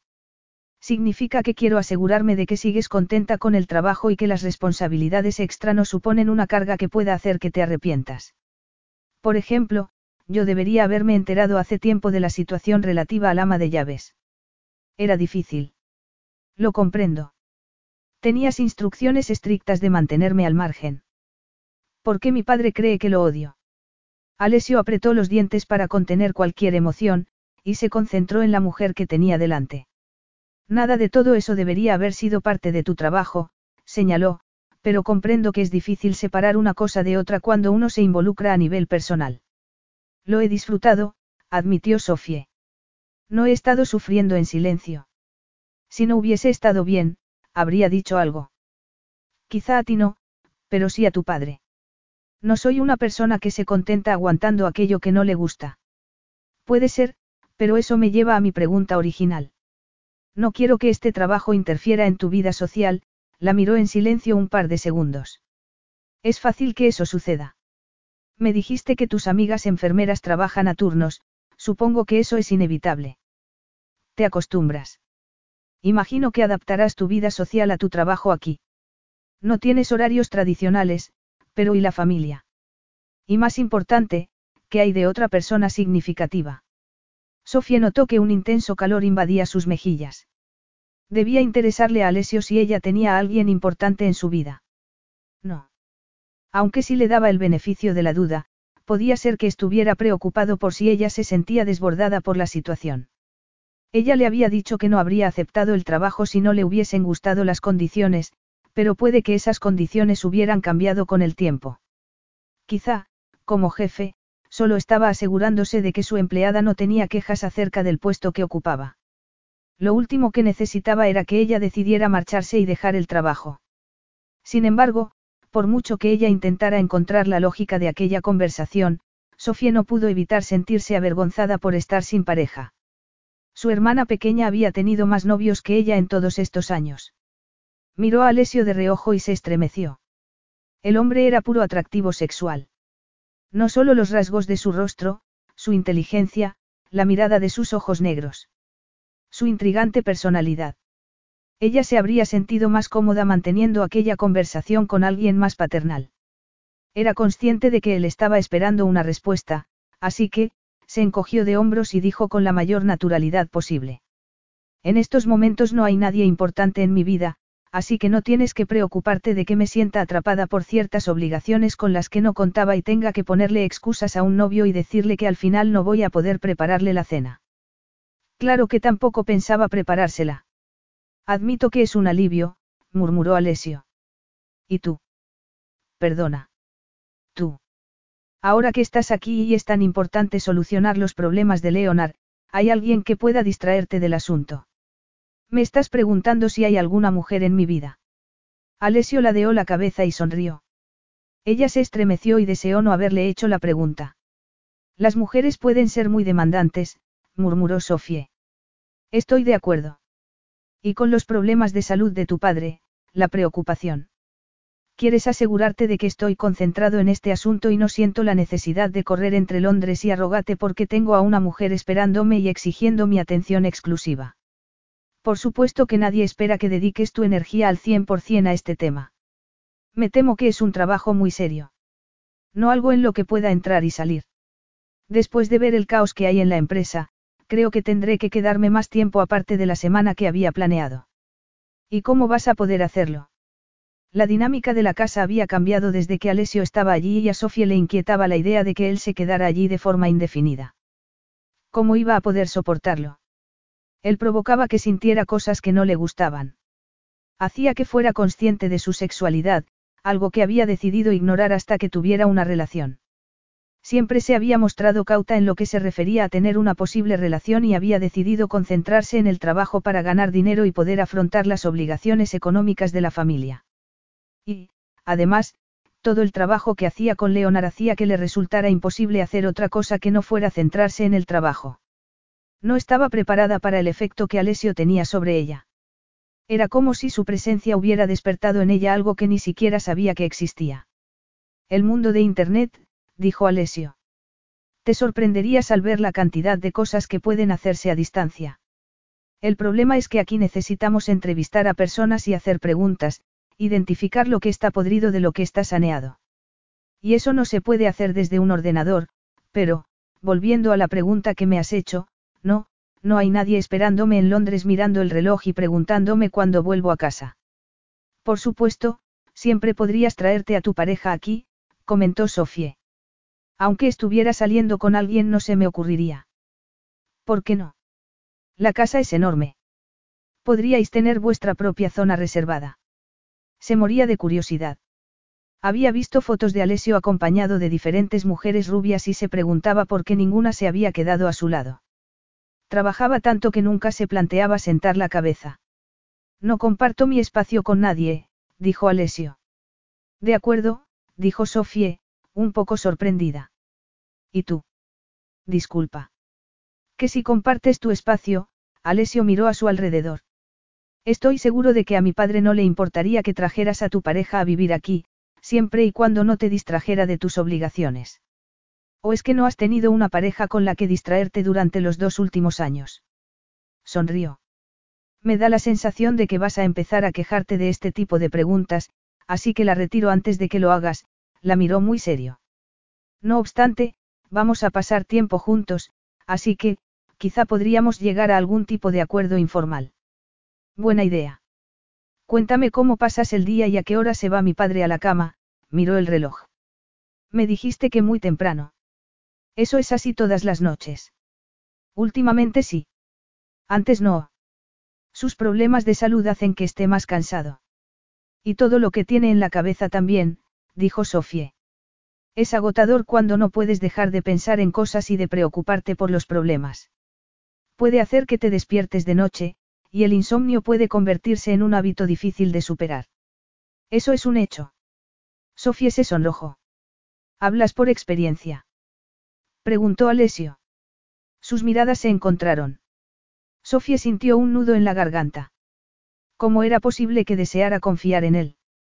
Sería porque era más fácil confiar en un desconocido. O era su enorme atractivo lo que hacía que se sintiera fascinada, atraída y repelida a partes iguales. Él la miró fijamente y preguntó. ¿Y bien? Cuéntame. Yo, he tenido varios problemas, admitió Sofie. Mi padre murió cuando yo era joven, y mi madre se derrumbó. Tengo una hermana pequeña, Adelaide. Y durante un tiempo tuve que cuidar de ambas porque mi madre no podía cuidar ni de sí misma. Tuve que encargarme de muchas cosas. Hablar con los trabajadores sociales, con el ayuntamiento, maduré rápido y fue una época en la que tuve mucha ansiedad, así que sé lo que es no dormir. Y una vez que se pierde el sueño, es muy difícil recuperarlo. Ella sonrió, pero Alessio no le devolvió la sonrisa. La miraba con preocupación. Aceptaste este trabajo porque estaba muy bien pagado, ¿no? ¿Qué te hace pensar eso? Trabajar en un hospital es muy diferente. Uno está rodeado de gente y pasan muchas cosas. No tiene nada que ver con lo que pasa aquí. Me encanta trabajar para tu padre. Eso no lo dudo, pero sospecho que el dinero tuvo algo que ver. Si la vida no te ha sido fácil, y tenías que ocuparte de tu madre, imagino que tendrías problemas económicos que te quitaban el sueño. Sofía se encogió de hombros y asintió. Era como si la distancia entre ambos se hubiera acortado. Habría acercado su silla. Sus rodillas estaban casi rozándose. Ella bajó la vista y se fijó en sus muslos musculosos. Pensó en cómo la presencia de Alessio había desbaratado su autocontrol. Estaba horrorizada. Ella nunca lloraba. ¿Qué sentido tenía llorar por algo que no podía cambiarse? Y el pasado no podía cambiarse. Se puso en pie y se dirigió al fregadero con la taza. Comenzó a lavarla para tener algo que hacer. Dándole la espalda no era consciente de su presencia, hasta que notó que la sujetaba por los hombros y la giraba para que lo mirara. Te he disgustado, dijo él. No. Si hubiese sabido lo que estaba pasando habría venido corriendo, al margen de que mi padre quisiera o no. Por supuesto. No te voy a pagar para que cargues el estrés de otra persona sobre tu espalda. Aunque estés acostumbrada a hacerlo. ¿Cómo está tu madre ahora? Tu hermana. Imagino que ha pasado tiempo, pero hay algo que pueda hacer para ayudar económicamente. La amabilidad que mostraba era demasiado. Superada por haberle contado su historia, Sofía notó que una lágrima rodaba por su mejilla. Intentó liberarse de sus manos, pero él la sujetó con más fuerza. Puedes llorar, comentó él. Ella sonrió, temblorosa. Es una orden de mi nuevo jefe. No soy tu nuevo jefe. Tú, acabas de decir. Tú únicamente tienes que hacer lo que te pida mi padre. Y, para que lo sepas, no hace falta que mi padre piense que ha cambiado algo en ese aspecto. Sofía sintió y respiró hondo. Tu madre y tu hermana. ¿Hay algo que pueda hacer? Gracias, pero está todo bajo control. Gracias al sueldo que recibo aquí, admitió Sofía. Mi madre está viviendo cerca de la costa, donde se ha hecho amigas y tiene su propia vida. Después de pagar todas las deudas, conseguí terminar con la hipoteca. Y mi hermana, también puedo ayudarla. Es aspirante a actriz. Una actriz y una enfermera. Murmuró Alesio. Ya me hago una idea. Sofía se secó las lágrimas y sonrió con sinceridad. Dio un paso atrás y se alivió al ver que él la soltaba y también daba un paso atrás. El ambiente había cambiado y, cuando se miraron a los ojos, percibieron cierta tensión que no había antes. Sofía notó que se le aceleraba el corazón y se sintió incapaz de dejar de mirarlo. Alessio no recordaba cuándo había sido la última vez que una mujer había tenido ese efecto sobre él. Además, la había animado a que le contara cosas personales y, eso sí era algo que nunca hacía. No era un hombre protector y las lágrimas de una mujer solían generarle impaciencia. No porque fuera un hombre duro, sino porque, en su experiencia, cuando veía llorar a una mujer era porque iba a suplicarle que mantuvieran una relación, algo a lo que Alessio siempre se negaba desde un principio. Él comprendía que Sofía hubiera aprendido a partir de lo que le había sucedido en la infancia y en la adolescencia. Él también había recibido su propia lección. El pasado era un lugar al que Alessio se esforzaba para no visitar. ¿Qué sentido tenía? No obstante, estar en la casa donde había crecido y que tenía que salvar, hacía que afloraran recuerdos del pasado. Recuerdos de tiempos mejores, antes de que falleciera su madre. Antes de que su padre y él se vieran separados por una barrera que se había vuelto demasiado sólida como para traspasar. Y los recuerdos de su madrastra, una cazafortunas que se había casado con su padre únicamente por su dinero. A él nunca le había gustado esa mujer y, después del divorcio y del largo proceso mediante el que ella intentó conseguir los máximos beneficios, Alessio aprendió que tenía que tener cuidado en relación al sexo opuesto. El proceso de divorcio de su padre duró seis años y, durante ese tiempo, la barrera que se había erigido entre ambos se hizo cada vez más grande. Alessio frunció el ceño y se pasó los dedos por el cabello y, durante un instante, deseó regresar junto a la mujer que tenía delante y que todavía tenía los ojos humedecidos por las lágrimas. Apretó los dientes y se movió, pero sus pies se negaron a avanzar. ¿Y qué idea es esa? preguntó ella. Alessio respiró hondo. Tú eres la hermana mayor, la sensata, la que permite que su hermana pequeña viva su vida mientras te niegas la tuya. Puede ser. Debe haber sido muy duro. Me las arreglé. Todo el mundo acaba arreglándoselas, murmuró Alessio, pensando en que él había hecho lo mismo, pero es bueno superarlo. Deseaba acariciarla. Cerró los puños para no hacerlo. No obstante, acabó haciendo lo que había prometido no hacer y estiró la mano para acariciarle la mejilla con delicadeza. Sofía se quedó paralizada. No podía respirar, no podía moverse y apenas podía pensar. Él la había acariciado. Y la caricia iba cargada de una intensa carga sexual. ¿O había sido su imaginación? Ella deseó cerrar los ojos y abrazarlo.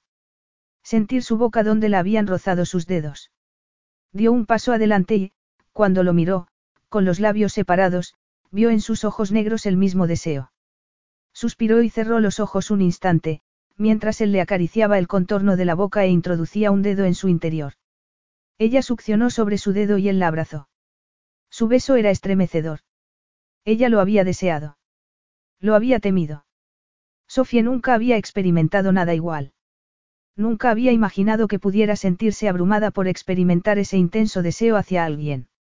Lo rodeó por el cuello y notó el roce de sus senos turgentes contra la tela del sujetador. Fue un instante de completa rendición. No obstante, no tardó en recuperar el sentido común, y un sentimiento de horror. Había notado algo similar en él. No estaba segura. Lo miró y se cubrió la boca con la mano. Yo. Yo también, dijo Alessio, dando un paso atrás. Esto no ha sucedido, otro paso atrás. Ha sido un lapsus. Nada más. Mañana tendré muchísimo trabajo y ya no me verás por aquí. Bien, dijo Sofie, con tono cortante. Miró hacia otro lado y cerró los puños para controlar el temblor de sus manos. Su, lapsus, había sido revelador para ella. Él era muy peligroso, así que no verlo durante un tiempo era justo lo que necesitaba. Y deseaba. Se volvió de espaldas a él y esperó, y cuando se giró de nuevo, la cocina estaba vacía. Capítulo 5. Sofía se dirigió al comedor con nerviosismo. Habían pasado dos días desde que vio a Alessio por última vez y, durante ese tiempo, no había dejado de pensar en él. Ese beso, ese momento, era inolvidable. Estaba grabado en su memoria. Sí, por supuesto que no volvería a pasar, pero tampoco conseguiría olvidarlo. Él, sin embargo, sí lo olvidaría. Incluso era posible que ya lo hubiera olvidado. Porque era un hombre de mundo y un beso solo era un beso. Y ni siquiera había besado a una mujer por la que se sintiera atraído. Había sido un beso provocado por haber compartido temas personales. Nada había cambiado. Él seguía siendo el tipo de hombre que ella no aprobaba, por la manera en que trataba a su padre y por su forma de relacionarse con las mujeres. A pesar de su inteligencia y alegre personalidad, no era el tipo de hombre directo y sincero que ella había imaginado a su lado. Ella quería un hombre que fuera interesante, amable, le dejara espacio y no fuera exigente, alguien tranquilo con quien se sintiera cómoda. Sin altibajos. Alessio era un volcán en erupción, y ella no tenía tiempo para eso. Por muy intenso que fuera el deseo de mirar la lava ardiente. Y él. ¿Cuántas veces se había mofado de ella por pasar desapercibida? ¿Qué significaba? Que él la encontraba sosa y poco excitante, la típica chica que permanecía al fondo de la sala observando cómo el resto se divertía y esperando su turno. Ella sabía qué tipo de mujeres le gustaban a Alessio. Extrovertidas, rubas y sexys. No obstante, a pesar de todo razonamiento, él permanecía presente en su cabeza. Y cuando estaba a punto de entrar en el comedor, Sofía notó que se le aceleraba el corazón. Habían conseguido tantas cosas en dos días. Ya había un ama de llaves contratada. Leonard se lo había anunciado esa misma mañana. Justo cuando ya me había acostumbrado a que estuviéramos los dos solos en casa, ¿qué hace mi hijo? Otra ama de llaves. Sofía se sintió aliviada por la noticia, y sabía que Leonard también. Era muy quisquilloso y, con el paso de los meses, había insistido en que cerraran muchas de las habitaciones para que no se ensuciaran y no tener que limpiarlas. Él solía recibir a sus amigos en el gran salón, y Edith servía la cena en el comedor.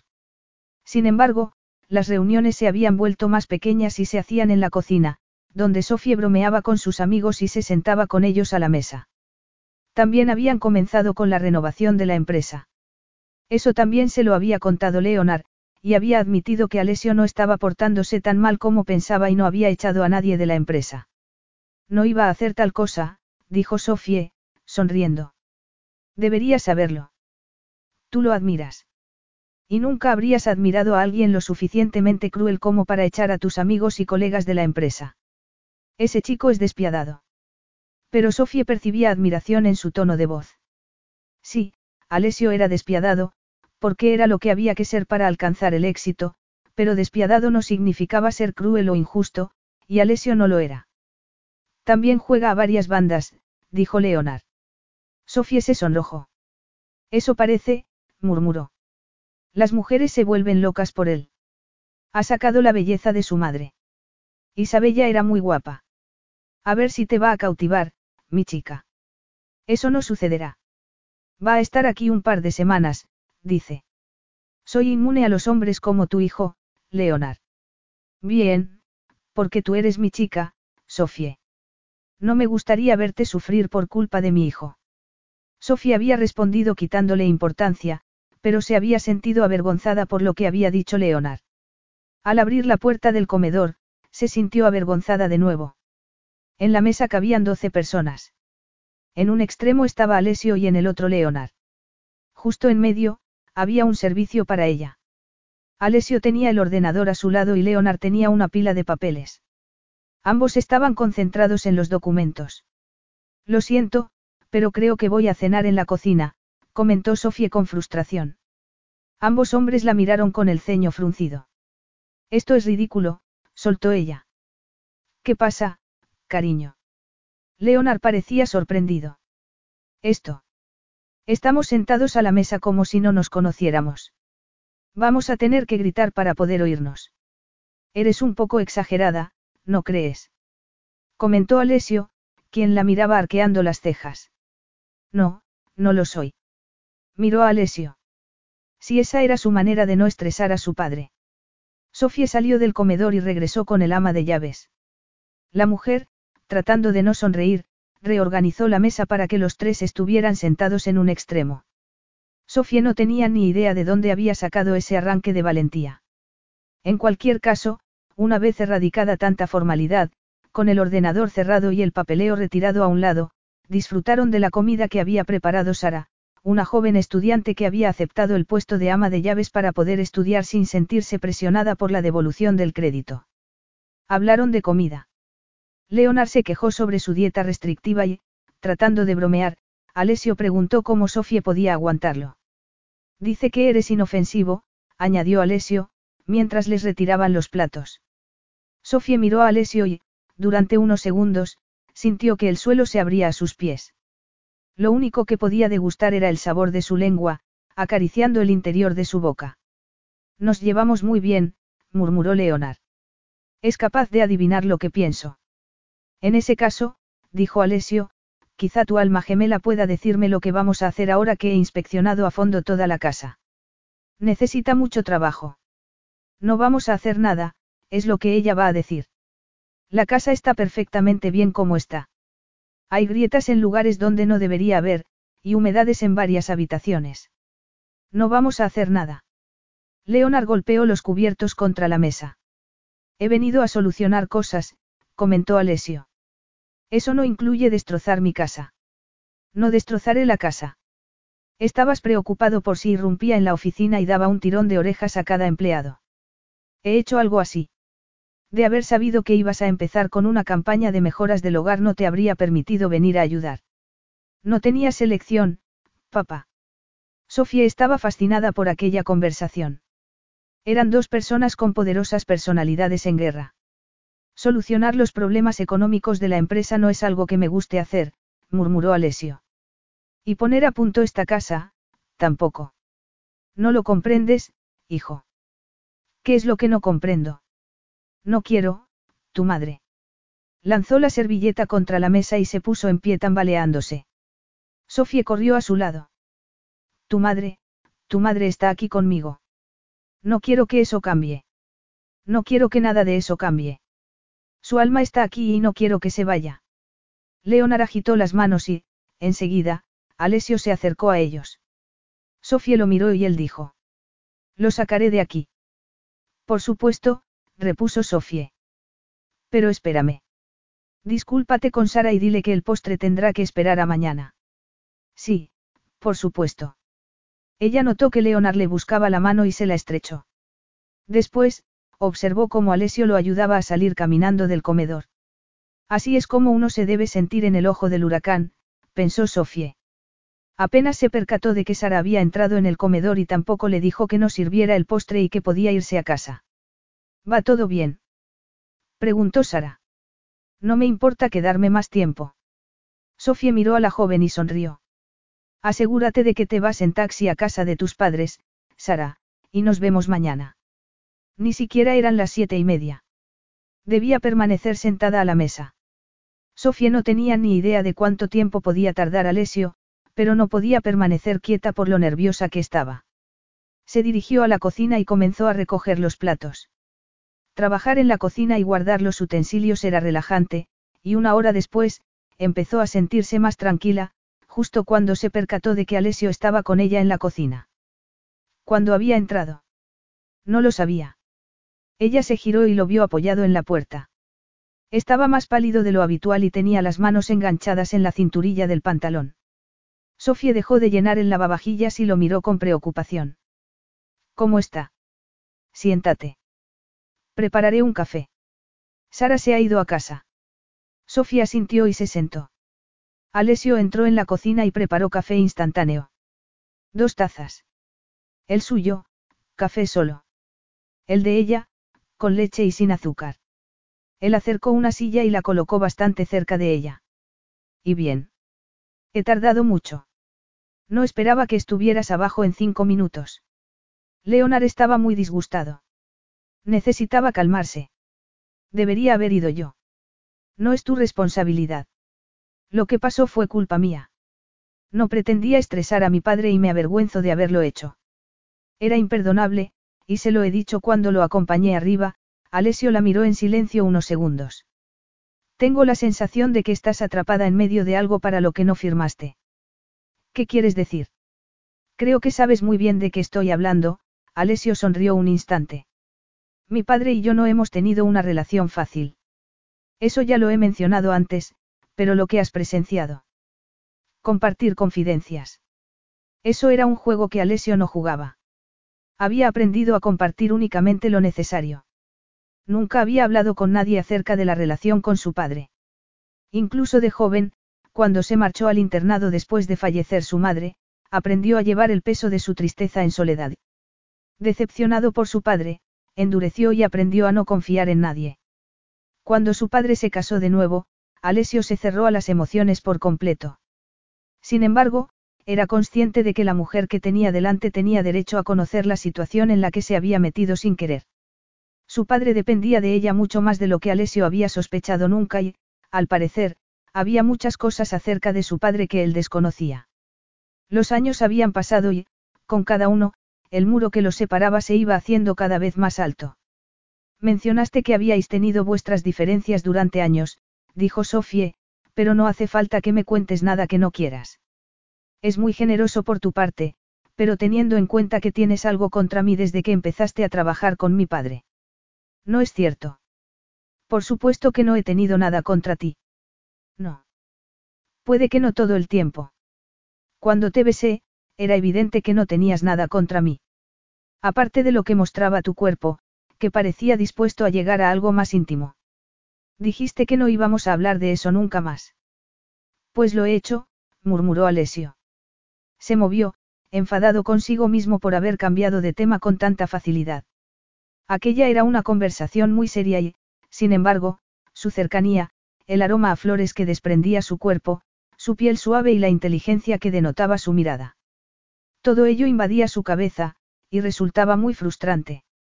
Sin embargo, al mirarla, no podía evitar pensar en el beso de segundos que habían compartido, pero que lo había vuelto loco. Deseaba volver a ver cómo reaccionaba ante ese beso otra vez. Al ver que ella se sonrojaba y evitaba su mirada, se sintió triunfal. Alessio estaba sorprendido por su propia reacción. No había llevado una vida célibe. Le gustaban las mujeres y él a ellas. Era una experiencia enriquecedora para todos. Y había salido con modelos y mujeres extremadamente sexys. Nunca había salido con mujeres que pasaban desapercibidas.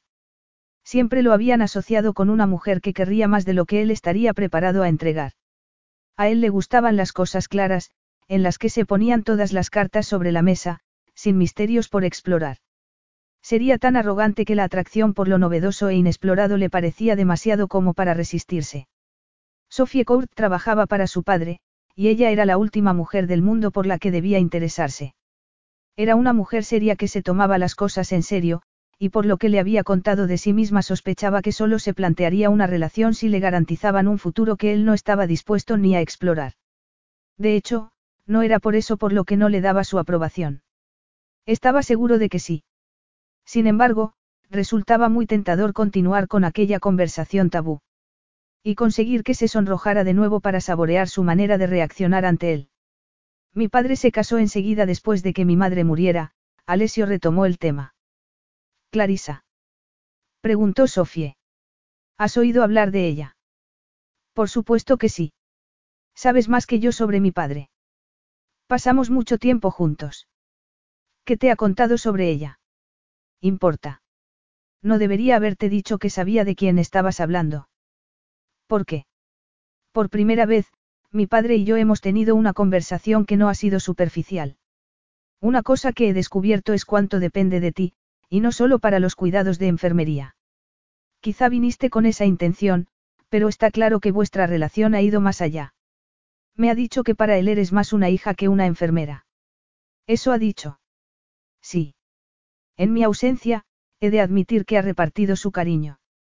Debería haber estado pendiente, pero no tiene sentido pensar en lo que se podía haber hecho. La cosa es que tiene miedo de morir, y yo me arrepiento de haberlo estresado antes. Al menos he conseguido tranquilizarlo acerca de lo que está sucediendo en la empresa. Te quiere. No entremos en eso. No quiero que pienses que porque Leonard me tenga cariño tú has sido desplazado a un lado. Nunca pensé tal cosa. Y si lo he hecho no va a provocarme ninguna angustia. Las cosas son como son, hizo una pausa y la miró. Yo nunca perdoné a mi padre por haberse casado tan pronto después de la muerte de mi madre, dijo Alessio. No, debió de ser muy duro para ti. Parece que había algo más aparte de la idea que yo me hice en esos momentos. Era un niño. Mi padre había cortado toda la comunicación conmigo y me dejó a merced de mi imaginación. Clarisa, tal y como él confesó después, fue alguien a quien se aferró para intentar sobrellevar el dolor. Ocurre, murmuró Sofie. Al imaginarse a Alessio, lejos de su padre, pensando en lo peor y blindando su corazón por culpa de ello, se le encogió el corazón. Ella había sido culpable por ver solo un lado de la historia. El lado de Leonard. Y pensar que el chico que apenas iba a verlo era el responsable de todo. Tal y como Alessio le había dicho antes, siempre hay dos lados de una historia. He venido a solucionar los negocios de mi padre. Y el hecho de que eso esté saliendo bien ayudará mucho a que Leonard se recupere. Puede que sea quisquilloso, pero sé que se siente aliviado de que alguien se esté ocupando. Sofía estaba tensa y le costaba apartar la mirada del rostro de Alessio. Sabía que a él no le resultaba fácil hablar de cosas personales y que, dada la situación, probablemente se sentía obligado a contar más de lo que le hubiera gustado. Si apenas había notado su existencia en los dos últimos años. Pero las cosas habían cambiado. Pensaba que debía incluirla porque se había convertido en una parte importante de la vida de su padre. ¿O es que el beso había cambiado la situación? Desde luego, sí había cambiado para ella. Él le había dicho que no había sido más que un instante para olvidar, sin embargo, cuando se había referido a ello otra vez momentos antes, ella había sentido el deseo de su mirada sobre la piel. Su cuerpo deseaba saborear el roce de sus labios otra vez. Y mucho más. ¿Cuánto tiempo crees que vas a quedarte? preguntó Sofie. Alessio la miró en silencio y pensativo. En poco más de una hora, todo había cambiado. Su padre se había abierto una pizca a él. Leonard había llorado cuando le habló del desastre de su segundo matrimonio, y eso era algo que Leonard nunca imaginó que llegaría a ver. Más de lo que pensaba, dijo él. No había tenido en cuenta lo delicado que está mi padre.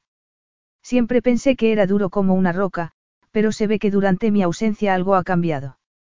No quiero entorpecer su recuperación, y hay otras cosas que podrían interferir también. ¿Qué quieres decir?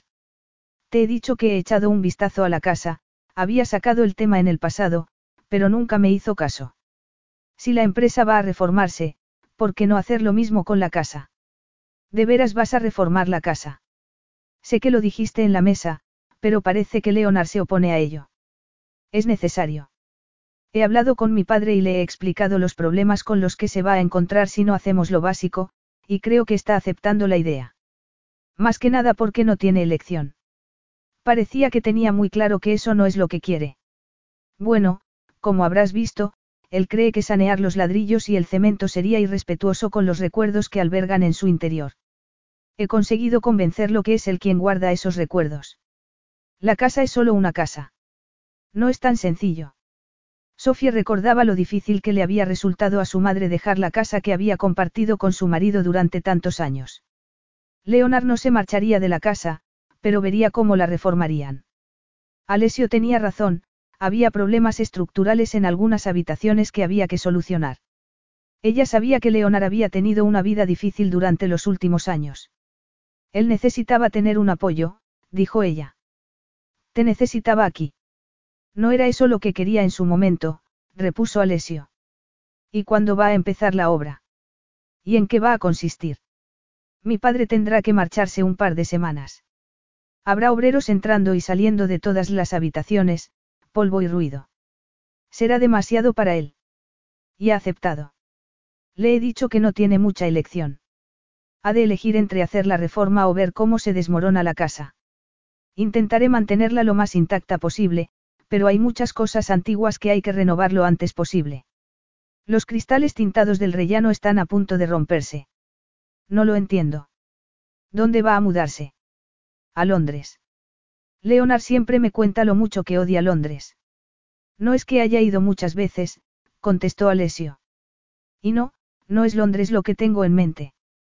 Entonces, ¿dónde?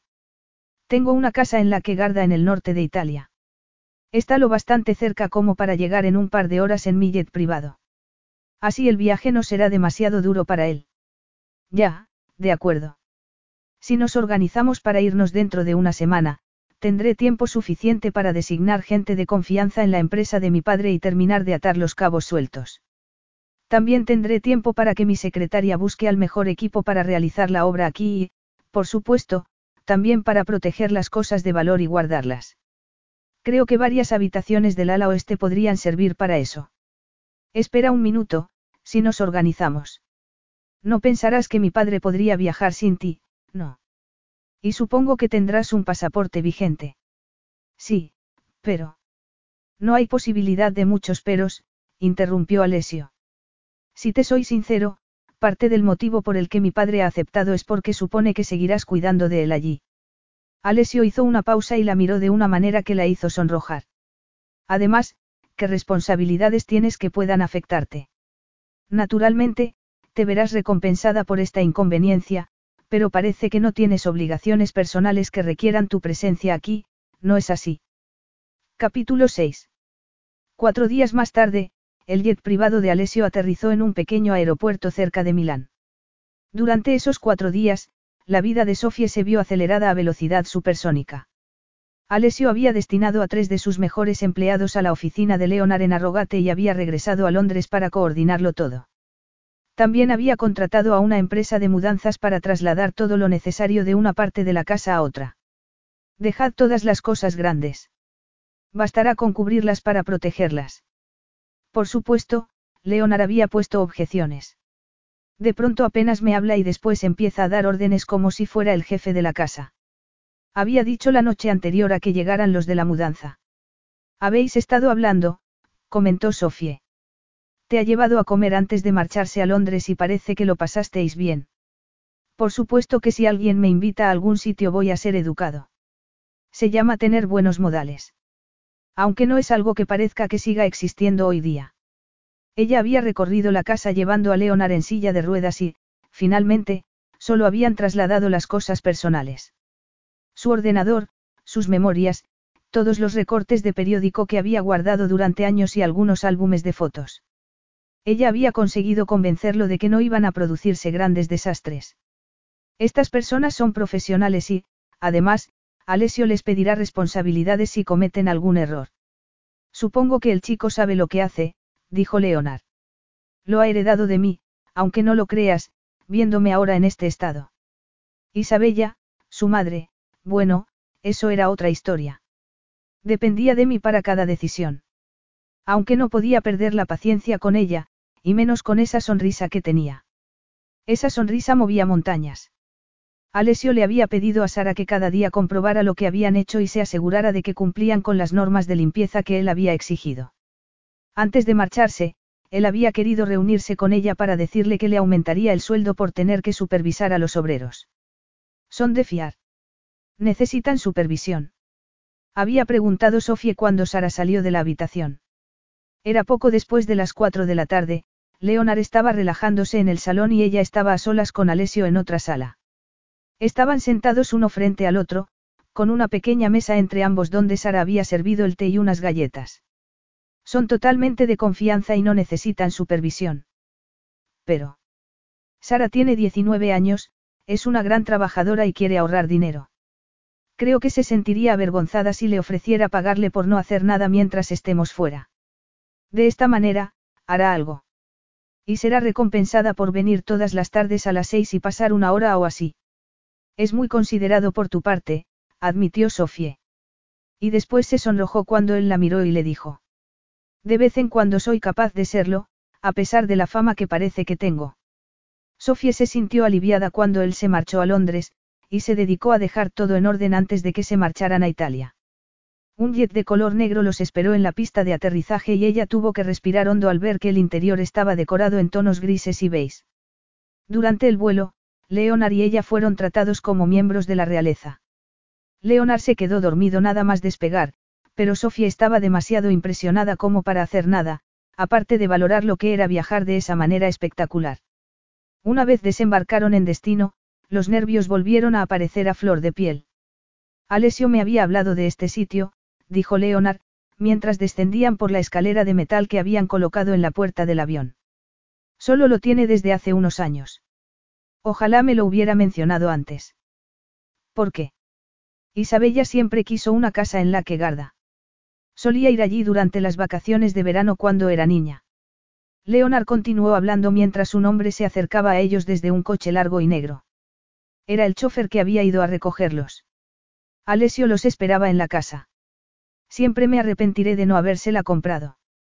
Ella podría haberla comprado sola, pero quería que yo lo hiciera, y estaba demasiado obsesionado con el trabajo como para pensar en una casa de vacaciones.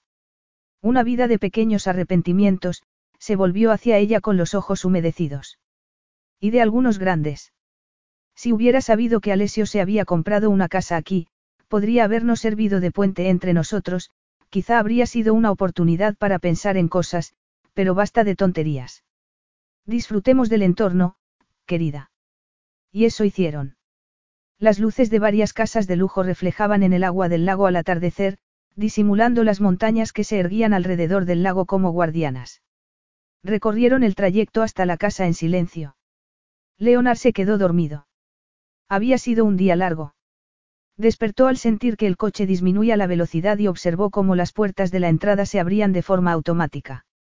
En la distancia, se veía una casa iluminada contra la oscuridad. Y detrás, las montañas parecían tan cerca que podían tocarse. Oh, cielos. Estoy impresionado, comentó Leonard. El coche se detuvo frente a la casa y se abrió la puerta principal. Al instante, apareció el hombre que tanto nerviosismo le había generado durante los últimos días. Iba vestido de negro. Llevaba un polo de manga larga y unos pantalones vaqueros. Estaba tan sexy que a Sofie comenzó a latirle el corazón con fuerza. ¿Hay alguien ahí? Le preguntó Leonard, dándole un codazo. Cuando ella lo miró, vio que estaba arqueando las cejas. Después, el hombre miró hacia Alessio y otra vez a ella, que se había puesto colorada. Yo, yo solo. ¿Por qué no me ayudas a salir, querida? Mirar es de mala educación, y tú estabas mirando a mi hijo. Sí. Por supuesto, te ayudo a salir. Sofía tenía las mejillas ardiendo. Leonard era capaz de leerle el pensamiento y no tenía nada de tacto. Ya le había advertido sobre su hijo una vez, y lo último que necesitaba era que pensara que se sentía atraída por Alessio, igual que una de esas rubias con las que solía aparecer en las fotos. ¿Qué tal el viaje? preguntó Alessio, acercándose a Leonard para agarrarlo del brazo. No soy inválido. exclamó él, pero permitió que Sofía lo agarrara del otro y lo acompañaran hasta la casa. Una vez dentro, ambos se quedaron en silencio. La decoración era de mármol claro y madera oscura. Sofía nunca había visto nada igual, ni siquiera en las revistas. Se fijó en la amplia escalera que llevaba al piso superior y en la moderna lámpara de cristal que había colgada en el techo. Cuando Sofía terminó de inspeccionar la casa con la mirada y miró a Alessio, lo encontró contemplándola divertido. El viaje bien, gracias, repuso ella al fin. Leonard sugirió que les enseñara el resto de la casa y murmuró algo acerca de que esperaba que cuando regresara a la suya no se encontrara algo parecido a aquella. Alessio sonrió y miró a Sofía con complicidad, provocando que ella se sonrojara. Creo que ya me ha quedado claro que no quieres que cambien las cosas. No hay nada de malo en eso. Contestó Leonard, mientras avanzaba para ver las habitaciones. Todos encontramos un momento perfecto de la vida para anclarnos a él, murmuró Alessio, colocándose detrás de su padre. Así es. Sofía se preguntaba cuál era el momento perfecto de la vida de Alessio. A juzgar por la decoración de aquella casa, era posible que todavía no lo hubiera encontrado. No había nada personal en ella. Era una casa de diseño poseída por un hombre adinerado que no tenía tiempo para relajarse. Un lugar impresionante.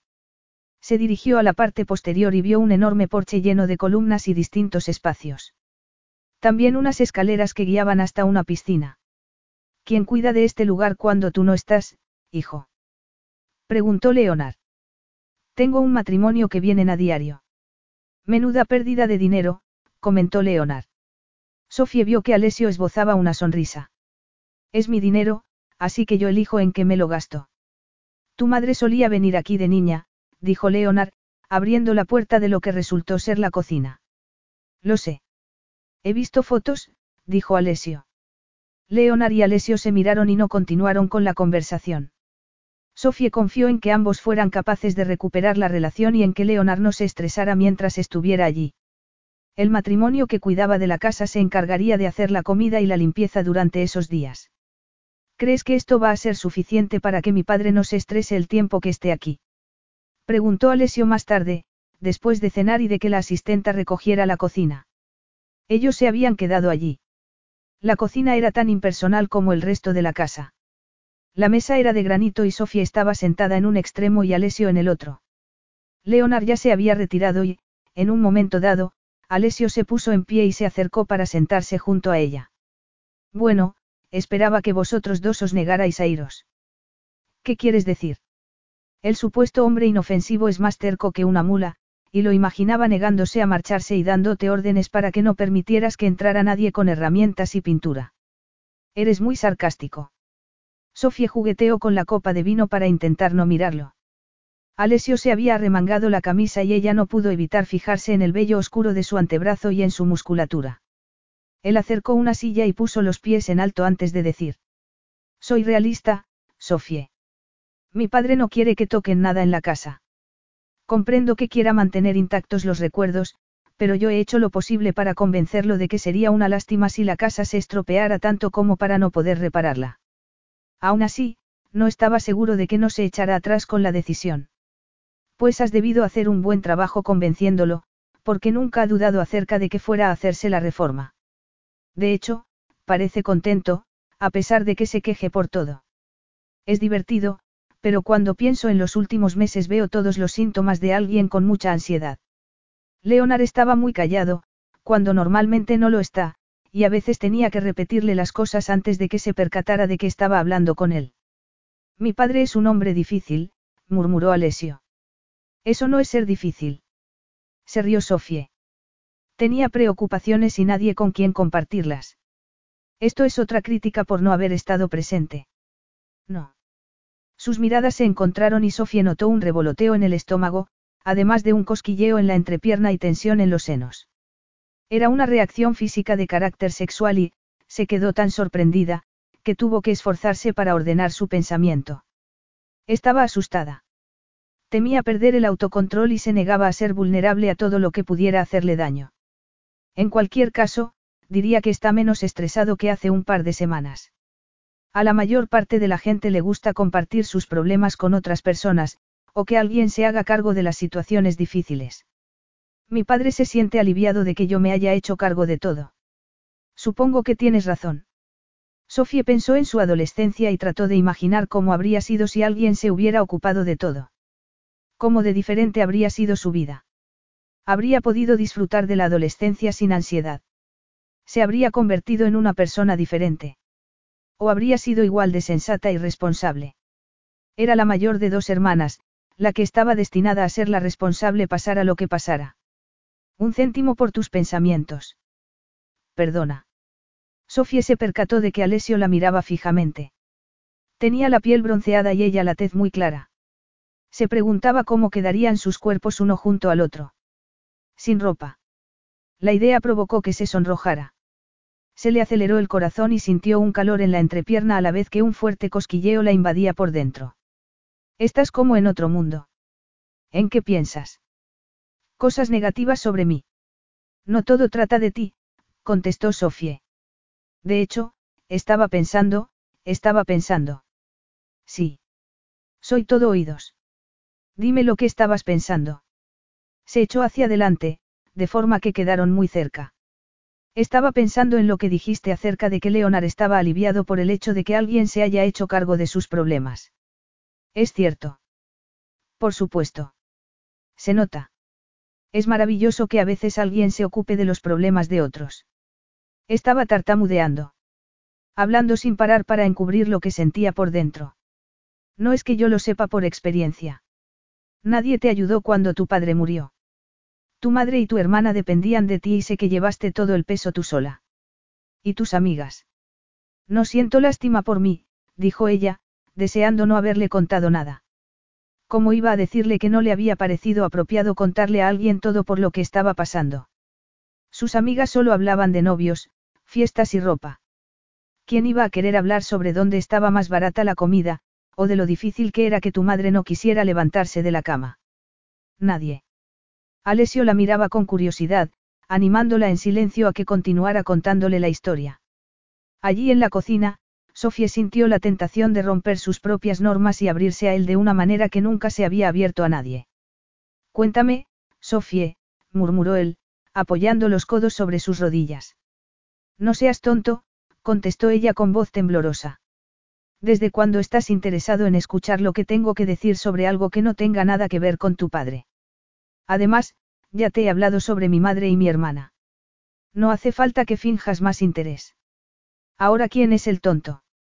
Alesio, Sofía se pasó la mano por el cabello. Alesio, me gusta cómo dices mi nombre, tienes una voz llamativa. Alguien te lo había dicho. Eso es un cumplido. Ella sonrió. Tenía el corazón acelerado y había cierta tensión en el ambiente. Lo es. Parece que piensas cada una de las palabras que salen de tu boca.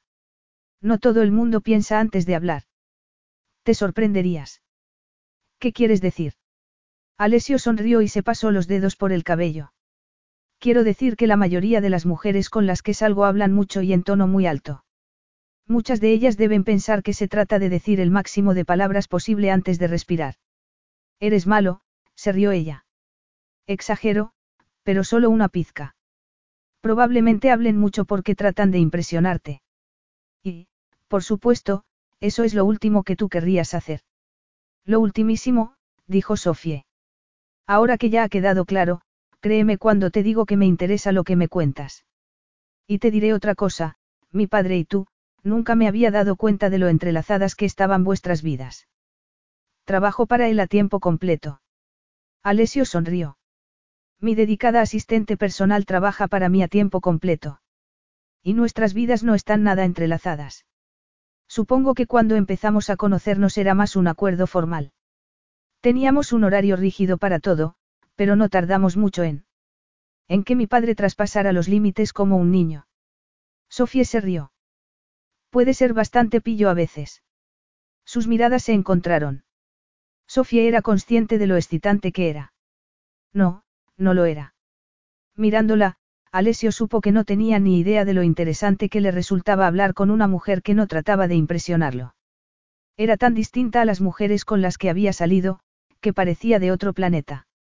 No había cotilleos, ni coqueteo, ni anécdotas sobre fiestas divertidas donde no te imaginabas quién había ido. Ella era pura frescura. Y él disfrutaba de mucho más que de la conversación. Disfrutaba de la manera en que se sonrojaba, y de cómo sus emociones se reflejaban en el rostro, porque no tenía mucha experiencia con mujeres a las que les pasaba tal cosa. Porque él solo se fijaba en un tipo de mujer. Era la novedad lo que le resultaba tan atractivo. Por supuesto. ¿Qué más podía ser? Alessio trabajaba mucho y le gustaban las mujeres predecibles que no le generaban estrés. No le gustaba lidiar con mandonas exigentes ni con caprichosas. Tampoco las mujeres emocionalmente inestables como montañas rusas. En su opinión, ese tipo de mujeres eran idiotas que permitían que su corazón dictara su comportamiento. Él nunca sería así. Nunca permitiría que su corazón interfiriera en nada. Nunca se expondría al dolor de una pérdida, porque de muy joven había aprendido que el dolor y la pérdida iban de la mano. Él quería a su madre y la había perdido, y eso le había hecho sufrir mucho de niño. Y había querido a su padre y también lo había perdido. No solo en sentido físico, sino también emocional. Porque su padre se había recluido en un mundo que lo excluía a él, a Alessio. Él había cerrado la puerta y nunca la había abierto de nuevo. El cerrojo se había oxidado con el tiempo, y era difícil de romper. Así que, el autocontrol siempre predominaba en la relación de Alessio con las mujeres. Y si esa era una de esas ocasiones en las que el autocontrol no estaba presente, no debía preocuparse. Le podía la curiosidad. ¿Qué tipo de hombres le gustaban a Sofie? Altos. Bajos. Delgados. Gordos. Quería descubrir más acerca de ella, y le gustaba la novedad. Sofía era como un manojo de nervios. Su cuerpo le pedía que se inclinara hacia adelante y se dejara llevar por su poderosa y carismática personalidad. No obstante, su cerebro asustado le indicaba que se retirara. Al hacerlo, movió la mano y tiró una copa de vino. ¿Cómo se le ocurrió tratar de agarrarla para que no se rompiera? Se miró la mano a la vez que gritaba y vio que tenía clavado un cristal. O más de uno. Todo había sucedido muy deprisa, pero antes de darse cuenta, Alessio le había agarrado la mano y miraba cómo sangraba. Quédate quieta. Estoy bien. Tengo que sacarte el cristal. No queremos que se infecte. Alessio, en serio, puedo ocuparme de esto. Él se dirigió a uno de los armarios y regresó con un botiquín de primeros auxilios. Sofía permaneció en silencio mientras él le agarraba la mano y comenzaba a limpiarle el corte con cuidado y hablándole en tono calmado. Alessio bromeó acerca de que aquel botiquín era lo único que podía localizar rápidamente en la cocina, porque cuando lo compraron tuvo que aprender cómo utilizar el contenido. También le describió el lago, al que podía accederse desde el jardín. Habló del barco que tenía y de lo poco que lo utilizaba porque el tiempo nunca estaba de su parte. Se había arrodillado junto a Sofía sin que ella se diera cuenta, y ella observaba cómo le retiraba los cristales. Sofía estaba fascinada. El corazón le latía con fuerza y tenía la sensación de que el silencio que había en la cocina podía cortarse. Él le vendó la mano y, cuando terminó, no se retiró de donde estaba. Alessio permaneció en el sitio. Ella lo miró y separó los labios, porque había algo en su mirada que la incendiaba por dentro. Deseo, el mismo deseo que ella había intentado enterrar para que no pudiera hacerle daño, el mismo deseo que la hacía sonrojar. Sofía no se sorprendió cuando él le acarició la mejilla. La última vez que él la había besado, la cordura apareció a toda velocidad. En esa ocasión, mientras ella se inclinaba hacia él para que la besara, decidió dejarse llevar. Nunca lo había hecho. No sabía lo que era dejarse llevar por una corriente de deseo y quería descubrirlo. ¿Qué había de malo en ello? Ella lo besó. Él se levantó para sentarse en la silla y ella se colocó sobre él a horcajadas. Sentía mojada su ropa interior, y movió las caderas para mostrarle el deseo que ardía en su entrepierna. Él se quejó y ella lo besó en el rostro, en el cuello, le acarició los hombros y sintió su musculatura bajo la tela de la camiseta. Ella apenas era consciente de su mano herida porque su cuerpo estaba en llamas. Alessio levantó la mano para acariciarle un seno. Después la metió por debajo de su top y ella se estremeció y arqueó la espalda, pidiéndole que hiciera algo más aparte de acariciarla. Ella suspiró y gimió cuando él le retiró el top y le desabrochó el sujetador con dedos temblorosos. Senos pequeños y perfectos. Alessio jamás había sentido tanta pérdida de control. Al ver sus senos desnudos con los pezones sonrosados, se excitó de tal manera que estuvo a punto de terminar demasiado pronto. Impensable. Acarició uno de sus pezones con la lengua y lo cubrió con la boca para succionar sobre él. Cuanto más probaba, más la deseaba. No solo sus pechos, no solo sus pezones. Alessio anhelaba explorar cada pedazo de su cuerpo una y otra vez. Mi habitación. Preguntó él, mirándola. Alessio. No te estoy presionando, Sofie. Pensó en la posibilidad de darse una ducha de agua fría si ella cambiaba de opinión, pero si lo hacía, estaba en su derecho y él la respetaría. Quiero que pase esto, Alessio. ¿Estás segura? Le acarició el cabello corto. ¿Es lo que quieres? No puedo ofrecerte permanencia. Lo sé, sonrió Sofie. Para tu información, yo tampoco. Entonces, a mi habitación. A tu habitación, convino ella con abandono, y él se perdió en su sonrisa. Capítulo 7. Sofía miró a Alessio con los ojos entornados. La casa estaba en silencio y a oscuras, porque eran poco más de las once. El matrimonio que trabajaba allí había desaparecido hacía mucho rato y Leonard ya estaba dormido en su habitación. Frente a ella, Alessio estaba de pie con el torso desnudo. Los vaqueros desabrochados se sujetaban en sus caderas y su jersey estaba en el suelo. Cuatro días. Ese era el tiempo que llevaban con esa aventura clandestina. Habían hecho el amor la primera noche, después de subir las escaleras de puntillas para no despertar a Leonard, y había sido la experiencia más enloquecedora que Sofía había tenido nunca. Él la había acariciado en lugares íntimos. Y había explorado su cuerpo con la lengua hasta que ella había gemido de placer. Sofía había decidido que aquella no sería la última vez. ¿Cuánto tiempo duraría aquello? Sofía no lo sabía. Suponía que no más del tiempo que estuvieran en la casa del lago. Con Alessio no duraban las relaciones, y esa sería más corta de lo habitual.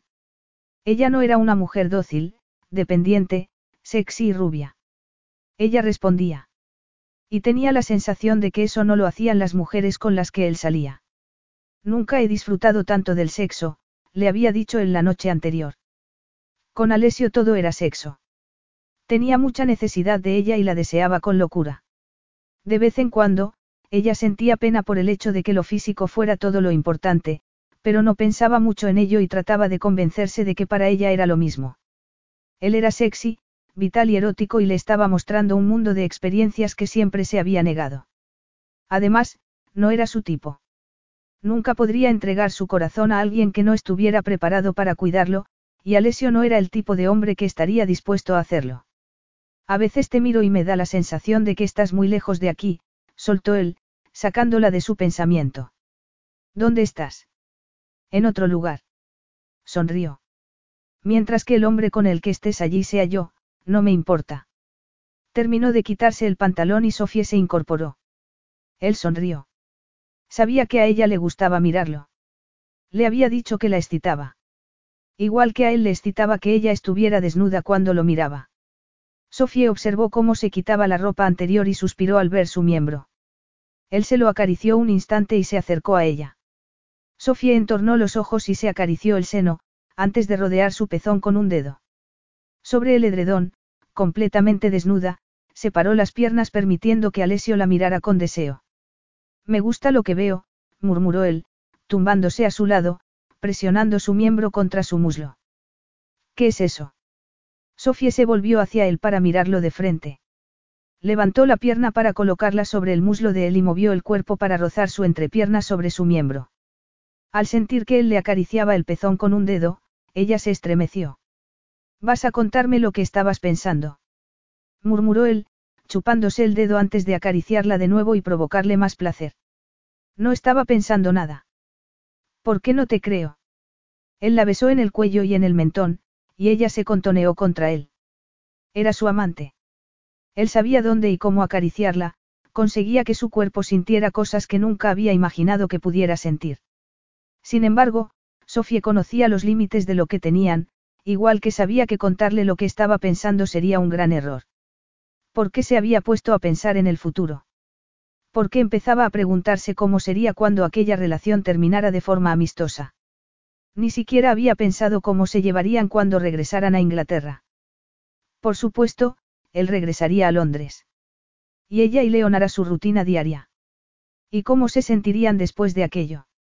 No sé por qué no me crees, dijo ella, besándolo para zanjar la conversación. Alessio sonrió contra su boca. ¿Por qué no eres una mujer cuya cabeza está vacía de pensamientos? Sus miradas se cruzaron y, durante unos segundos, Alessio no pudo dejar de pensar en qué era lo que había hecho que ella tuviera esa expresión en la mirada. Nunca se había interesado por lo que pasaba en la cabeza de una mujer. Él no era así. No obstante, por algún motivo, la necesidad de saber lo que estaba pensando era abrumadora. Lo tomaré como un cumplido, murmuró Sofie. Deberías, comentó él, pero basta ya de conversación. Hicieron el amor. A Alessio se le vació la cabeza mientras la acariciaba. Su curiosidad por conocer sus pensamientos se desvaneció en cuanto le acarició los senos y los pezones. Ella se arqueó y él estuvo feliz de complacerla. Más que feliz. Introdujo el pezón en la boca y se perdió en su sabor mientras le acariciaba el otro pecho con la mano. Iba despacio. La primera vez que hicieron el amor estaba tan excitado que no le había prestado la atención que merecía, pero después ya la había compensado por ello. Los días pasaban demasiado despacio, con tan solo el roce de sus manos de forma ocasional, y cuando Leonard se acostaba Alessio estaba tan excitado que apenas podía pensar. No obstante, conseguía asegurarse de complacerla despacio cuando estaban en la cama. Deslizó la mano por su vientre y le separó las piernas. Notó la calidez de su sexo y se contuvo para no ir más deprisa. Introdujo el dedo en su interior y después deslizó la boca para acariciarle el punto más sensible con la lengua, mientras disfrutaba de cómo se contorsionaba contra su dedo. Sofía pestañeó. Saber lo que él estaba a punto de hacer no disminuyó su excitación. Se puso tensa y gimió cuando él le acarició el punto más sensible con la lengua. Relajó las piernas y se entregó al placer. Oyó que él soltaba una risita cuando ella se movió para darle placer al mismo tiempo. Sofía lo saboreó igual que él la saboreaba a ella. Se entregaron el uno al otro y disfrutaron dando y recibiendo placer. Alessio fue el primero en separarse, diciéndole que si continuaba así no podría contenerse. Ella se rió y gimió cuando él la penetró. Moviéndose despacio al principio, fue acelerando el ritmo y comenzó a gemir con fuerza. Sofía tensó todo el cuerpo al llegar al orgasmo y se dejó llevar por la satisfacción hasta caer rendida. Se acurrucaron uno junto al otro, con los cuerpos sudorosos. Alessio notaba el calor del rostro de Sofía contra el cuello y una intensa sensación de paz se apoderó de él. Le acarició el cabello y le preguntó si alguna vez se lo había dejado largo. Cuando ella contestó que le gustaba lo fácil que era llevarlo corto, sonrió. Así era ella. Tan sencilla. Y le daba miedo. Alessio nunca había sentido algo parecido. Podría haberse quedado allí, con ella, para siempre. Un momento perfecto. Y no lo podía permitir. Por mucho que su cuerpo reaccionara ante ella, no era una amenaza contra su autocontrol. Al final, siempre podría contenerse y marcharse. No había hecho lo mismo cientos de veces. Y que si esa vez se sentía diferente. Ya había llegado a la conclusión de que se debía a la novedad. Había hecho suposiciones acerca de la mujer que estaba acurrucada a su lado, solo para descubrir que estaba equivocado. Había aflorado su debilidad, y era algo que iba en contra de todos sus principios. Nada de implicaciones. Nada de vulnerabilidad. Nada de preocuparse por la otra persona. Curiosamente, lo que él sentía se parecía mucho a las tres cosas. Se puso tenso y se separó de ella una pizca, lo suficiente para transmitir el mensaje. Por supuesto, ella lo captó, alto y claro y se separó de él con una risita, medio sorprendida, medio avergonzada. El tipo de risa que él deseaba callar con un beso. Apretó los dientes y trató de aplacar todo lo que corría peligro de ablandarse en su interior. Tengo sed, comentó. Bajaré a por agua. Sofía se retiró de golpe. Sabía lo que pasaba. Por un segundo, se había relajado, acurrucándose contra él y Alessio había reaccionado rápidamente para repeler tanta intimidad. El sexo era algo rápido, ardiente y disfrutable, pero abrazos. Ternura. Eso era muy diferente y él quería que ella se diera cuenta, para que no creyera que aquello era algo más serio de lo que era. Una aventura limitada en el tiempo entre dos personas muy diferentes. Resultaba doloroso. Ella había invertido en aquello más de lo que creía posible.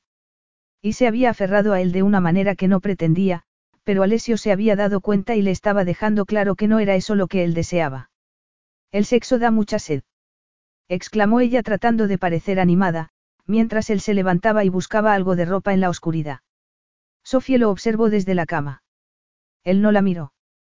Cuando estaba a punto de salir por la puerta, se volvió para preguntarle si quería que le trajera algo. Creo que me iré a mi habitación, dijo ella. Estaba esperando a que él se marchara porque, de pronto, estar desnuda le daba vergüenza. Alessio no dijo nada, asintió y abrió la puerta. En ese momento entró un rayo de luz. Era extraño, porque siempre apagaban la luz del pasillo. La habitación de Leonard estaba al final del pasillo y ellos se habían acostumbrado a verse a escondidas, sin que se diera cuenta. Sofía oyó que Leonard le decía a Alessio que había oído voces y que tenía miedo de que hubiera entrado alguien. Alessio lo tranquilizó diciéndole que la casa era muy segura. Tengo cámaras de seguridad que detectarían a un hombre invisible. No te preocupes. Es tarde. Deja que te acompañe de nuevo a tu habitación. Espera un momento. Sofía se estremeció al oír que Leonard golpeaba la puerta con el bastón. El hombre abrió la puerta antes de que Alessio pudiera evitarlo y Sofía no tuvo tiempo de escapar. ¿Qué podía haber hecho? Meterse bajo la cama. Encerrarse en el baño. Ridículo. Se tapó con la sábana y observó cómo Leonard encendía la luz. Lo sabía. Exclamó antes de volverse para mirar a Alessio. Él continuaba medio desnudo junto a la puerta. Avergonzado. Sofía nunca lo había visto así, indeciso. Se pasó los dedos entre el cabello y se cruzó de brazos antes de mirar a Leonard. No sabía qué decir. ¿Cuánto tiempo lleva pasando esto? Preguntó Leonard. Papá. No me llames papá. Se acercó a la cama y se sentó en ella. Esperaba algo más de ti, le dijo a ella. Alessio, Conozco a ese chico y sus maneras, entornó los ojos y miró a Sofie. Te ha seducido, ¿verdad? Se ha aprovechado. Ya me había dado cuenta de que te gustaba. Leonard. Ahora lo veo todo claro, querida, continuó él. Ha usado sus encantos contigo, te ha seducido, miró a su hijo por encima del hombro. Sofía miró a Alessio y supo que no diría nada para responder a aquel ataque. Él la apreciaba a ella, apreciaba la relación que ella tenía con su padre, basada en el afecto y la confianza y por eso lo respetaría y no se defendería. No ha sido así, contestó Sofie, sonrojada. Habla más alto, cariño. Soy viejo y no oigo bien. Sofie deseó haber mantenido aquella conversación de otra manera, y no desnuda bajo las sábanas y muerta de vergüenza. No ha sido culpa de tu hijo. Perdona. He dicho que, ha pasado sin más, Leonard. Ninguno de los dos lo tenía planeado y, Alessio no me ha seducido. Sofía sabía que era ridículo. ¿Cómo podía decir que acostarse con un hombre era algo que pasaba sin más? Era de extrañar que Leonard estuviera mirándola boquiabierto. Con una mirada mezcla de asombro e incredulidad.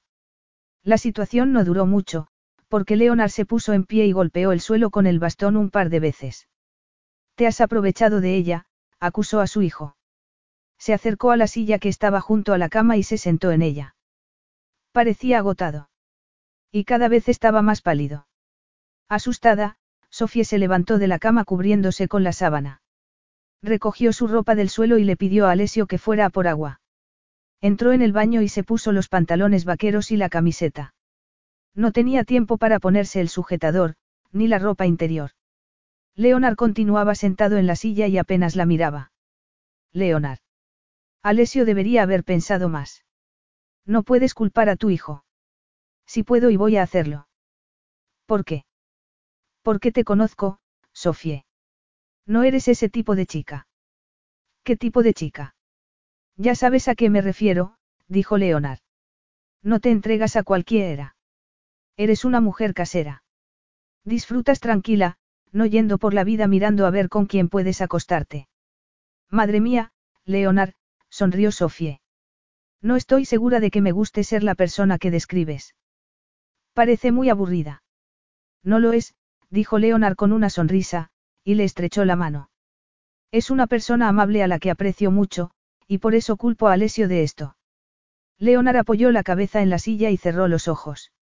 Él es un hombre de tener aventuras cortas, y está bien, pero no cuando se trata de ti, querida.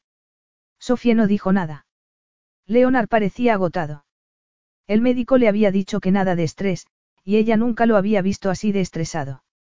Deberíamos regresar a la cama. Sofía se volvió y vio que Alessio estaba detrás de ella. ¿Cómo pretendes que duerma, Alessio? Toma, bebe un poco de agua. Sofía trata de convencerme de que esto ha sido una especie de acuerdo entre los dos. Yo te conozco, Alessio, y ella no es una de tus conquistas. Por supuesto que no lo es, murmuró Alessio, y acercó una silla para estar junto a ellos. No puedes tener uno de esos acuerdos con ella. Leonard. Protestó Sofie. Lo creas o no puedo tener todos los acuerdos amorosos que quiera. Soy adulta. Si eso era cierto, porque deseaba tener algo más. Desde un principio sabía las limitaciones de aquella relación. Si es que podía llamarse relación. Tenía pensado hablar contigo sobre esto mañana, le dijo Alessio a su padre. ¿De veras? Preguntó Sofía con el ceño fruncido. Es probable que lo hayas olvidado. Ayer tuvimos un día muy ocupado. Fuimos a la ciudad, comimos junto al lago, llevamos a mi padre en barco a pesar de sus protestas. Sí, fue un día ocupado, repuso Sofie, tratando de recordar cuando había hablado con Alessio sobre eso de tener una conversación con su padre. ¿Recuerdas que te dije que iba a contarle a mi padre lo nuestro? Sofía se quedó boquiabierta. Desde luego no podría haber olvidado tal cosa. Iba a contarle que lo que hay entre nosotros, agarró la mano de Sofie, va en serio. ¿Qué has dicho, hijo mío? Preguntó Leonard. Estoy diciendo, papá, que esto no es lo que crees. Um. Creías que estaba jugando con Sofie. ¿Puedes culparme por ello? Supongo que no. Es posible que hayas visto las noticias.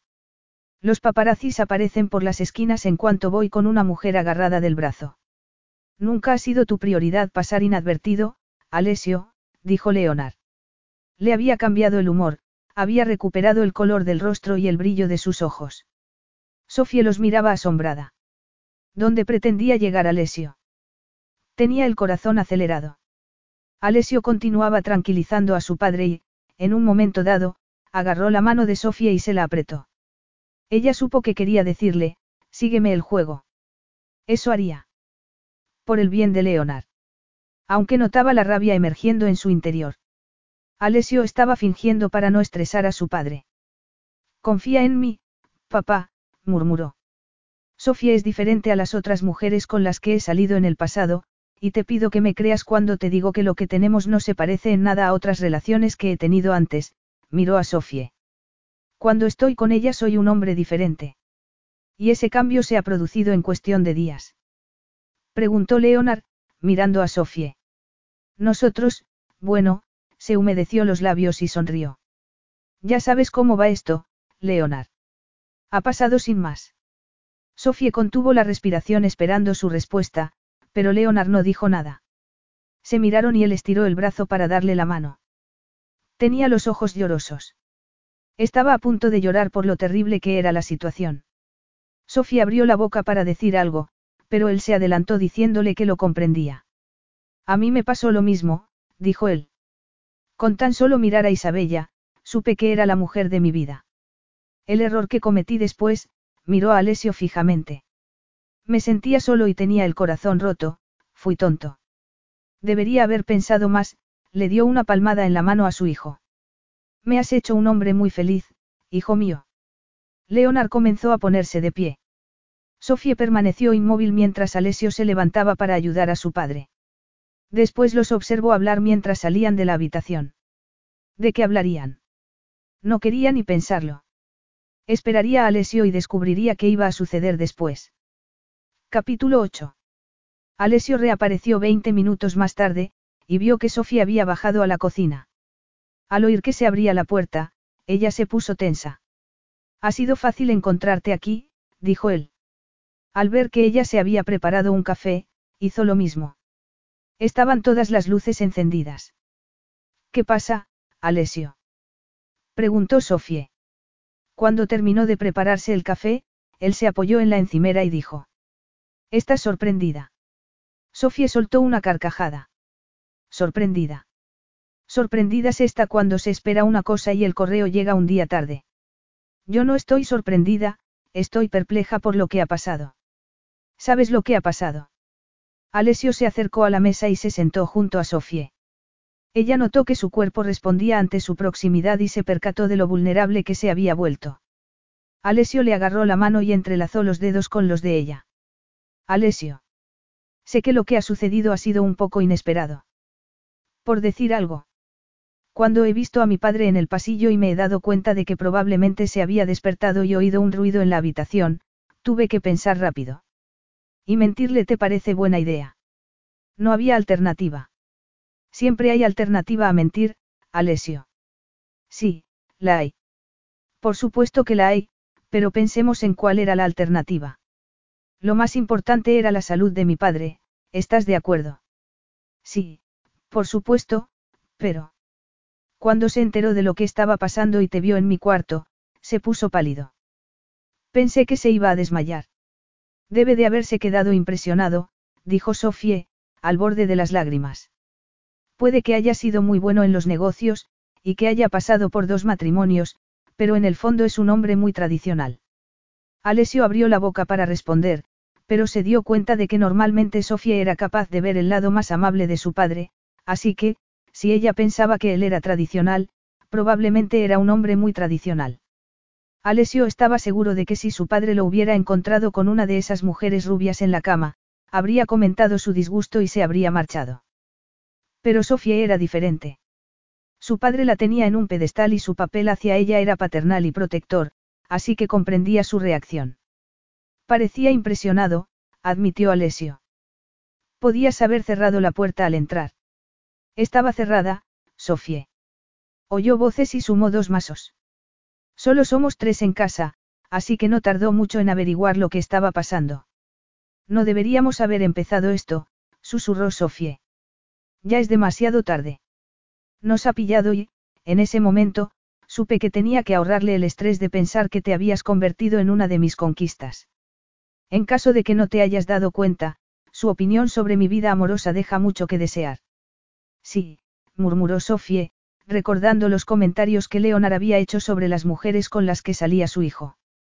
Habría sido distinto si me hubiera pillado con otra mujer, Alessio se pasó la mano por el cabello y sujetó la barbilla de Sofía para que lo mirara. Él te considera como a una hija, la que nunca tuvo, y es muy protector hacia ti. Sí, pero... Pero nada, Sofía. Se ha puesto nervioso pensando que podría hacerte daño. Igual que has hecho daño a otras mujeres. Yo no he hecho daño a ninguna mujer. Me divierto con ellas, y ellas se divierten conmigo. Las trato muy bien en todo momento. Además, ya hemos hablado de esto. Supongo que podría haberle dicho que se sentara, que ambos somos adultos y que sabemos lo que hacemos, pero en ese momento, lo único que quería era tranquilizarlo. Supongo que lo agradezco. Ella suspiró. No quería que se desmayara, Sofie. Lo comprendo, pero ahora cree que, negó con la cabeza y trató de reír. Es realmente mentira. ¿Qué quieres decir? Sofía notó que se le aceleraba el corazón. Somos una pareja, no. Mientras estemos aquí, sí. Entonces, no nos perdamos en los detalles. Esto no es algo más que un detalle. Esperaba algo más de él. Esperaba que le dijera que él quería algo más que una aventura. Debía de estar loca, allí estaban, metidos en una mentira y sin saber qué pasaría después. ¿Qué pasará cuando regresemos a la vida real, Alessio? No podemos mantener esto. Leonard no es idiota. Se dará cuenta de que te lo has inventado todo. Dices que me lo he inventado todo, pero no es del todo verdad. Le acarició la mejilla con el dedo y Sofía se estremeció. Pestañeó y separó los labios, y cuando él la besó en la boca, suspiró. Ella le acarició el cabello y lo atrajo hacia sí. Él apoyó la frente sobre la de ella y sonrió. ¿Quién está engañando a quién, Sofía? Esto no es algo que haya salido de la nada. No es un acuerdo que hayamos planeado para hacerle creer algo que no existe. Pero. Su, colocó el dedo sobre sus labios. No mentiría a mi padre por mucho que la mentira me ayudara a salir de una situación embarazosa. Y nunca te pediría que fingieras algo que no existe, que fuera pura ficción. Sujetó su rostro entre las manos y Sofía lo miró, cautivada por su mirada, su voz y su explicación. Somos una pareja, Sofía. Somos amantes. Y no mentí cuando le dije a mi padre que tú eres diferente al resto de mujeres con las que he salido. No. Eres diferente. Diría que eres única. Sofía pestañeó. Tan única que no vamos a continuar con esto cuando regresemos al planeta Tierra, contestó ella. Durante unos segundos Alessio pensó que no estaba del todo seguro al respecto. Continuarían donde habían empezado. Estaba tan acostumbrado a tener relaciones temporales que la idea de que aquella fuera diferente le resultaba sorprendente. Al menos, la sentía diferente. Quizá pudieran verse de vez en cuando, aunque no continuaran con lo que tenían. No había pensado en el momento de la separación. Habría asumido que aquello continuaría para siempre. ¿Por qué no estaba preparado para pensar en que ella no estuviera allí? Alessio frunció el ceño. No había pensado tanto, tú sí. Por supuesto que sí, contestó Sofie. Pensé que esto era bueno, pero que terminaría en algún momento. Nada permanente para ninguno de los dos. Una semana o dos de diversión y después tomaremos caminos separados. Bueno, pues esa idea tendremos que dejarla en espera. ¿Cómo lo vamos a hacer, Alessio? Me parece que está bastante claro. ¿Y eso? Mi padre se cree que es más de lo que es. Ese es el problema, dijo Sofie. Sé que no querías estresarlo, pero creo que habría estado bien si le hubiéramos dicho la verdad. No quería correr el riesgo, se sonrojó. Sé lo que estás pensando, Sofie. Estás pensando que he mentido para proteger a un padre que apenas había visitado durante un tiempo. Al oír sus palabras ella experimentó un sentimiento de ternura. Eso que habla es tu conciencia, Alessio, dijo ella. No estaba pensando nada de eso. De hecho, estaba sorprendida de que pudieras llegar tan lejos para no estresarlo demasiado. ¿Y eso? A Sofía se le derritió el corazón cuando él la miró. Quería escuchar lo que ella tenía que decir. Qué diferente era ese hombre del extraño que ella había conocido en las oficinas de Londres. Un hombre gobernado por el reloj, que deseaba que se marchara y que no se creía lo que ella tenía que decirle. Has cambiado. Los dos habéis cambiado. Tu padre y tú, lo miró pensativa. Puede que todavía no estéis muy unidos, pero te agradezco que no quisieras poner en peligro la relación. No estoy seguro de que realmente sea tan complejo. Pero seguimos teniendo un problema. Con un par de cosas positivas. De veras.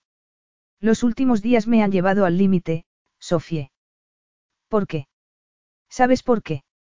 Estar cerca de ti cuando mi padre está presente, desear acariciarte y no poder. Sofía se sonrojó. Su cuerpo comenzó a reaccionar. Sí, sabía exactamente de qué estaba hablando. No había tenido ni un solo día en el que no pensara en el momento en que Leonard se fuera a la cama y Alessio y ella pudieran meterse en la habitación a escondidas. Incluso en esos momentos, Sofía deseaba quitarse la ropa y sentarse a horcajadas sobre el hombre sexy que tenía delante y permitir que la penetrara. Deseaba arquear la espalda y sentir su lengua jugueteando con sus pezones. Ella respiró hondo, se esforzó por recuperar el autocontrol. Cuando regresemos a Inglaterra, las cosas no van a estar tan claras, murmuró ella. La casa debería estar funcionando, dijo Alessio. Todavía quedarán cosas por hacer, pero nada impedirá que mi padre o tú os podáis mover por ella. Hay novedades. Y mantengo informado a mi padre. Quiere ser partícipe de todas las decisiones. Agotador, murmuró Sofie. Agotador para él. Y para los demás. No sabía que podía ser tan insistente a la hora de elegir el tono de la pintura del recibidor. No me ha mencionado nada. En cualquier caso, cuando regresemos a Inglaterra. Estarás preparado para volver a Londres. Sofie terminó la frase por él. Más o menos. Alessio descubrió que la idea no le resultaba tan atractiva como debía. Nuestra relación se irá desvaneciendo. Eso ocurre. Las relaciones arden, chisporrotean y después se apagan hasta que no queda nada. Es una manera muy triste de ver las cosas, Alessio. Despierta. Alessio se puso tenso y recordó por qué lo que ella y otras mujeres consideraban triste, él lo consideraba realista, porque era realista protegerse del dolor de la pérdida, y si el amor iba acompañado de la pérdida, él no quería esa fantasía. En eso no estamos de acuerdo. Confía en mí. Jugamos un rato, nos divertimos en el proceso, y en un par de semanas descubrirás que decirle una pequeña mentirijilla a un anciano habría merecido la pena. Sofía descubrió que, al día siguiente, ese anciano tenía algo por lo que vivir desde cuando había admitido ante ella que estaba deseando ver a Alessio con la mujer adecuada. Él había despotricado de la vida amorosa de su hijo cada vez que veía las fotos de los artículos de prensa, pero nunca había hablado de que ojalá sentara la cabeza, y tampoco parecía que su felicidad se vería influenciada por las elecciones de Alessio. Apenas se hablaban, por el amor de Dios. Sin embargo, Leonard ya no paraba de animar a la parejita a que pasara tiempo junta y que le dejaran que se recuperara de manera autónoma. Era feliz de saber que el mundo era un lugar más luminoso. Esto no va a terminar bien, dijo Sofie, preocupada al ver que Leonard lo saludaba desde la puerta con una sonrisa. Habían estado hablando de ir a visitar un viñedo con un guía privado. Irían a visitar los cultivos cercanos al lago y probarían la comida local. Sin embargo, al enterarse de la relación que mantenían, Leonard había decidido dejarles ir solos. Al parecer, nada debía interponerse en su relación de amor.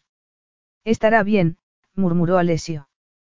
Tenemos la libertad de disfrutarnos mientras estemos aquí. No busquemos maneras de desaprovechar la oportunidad.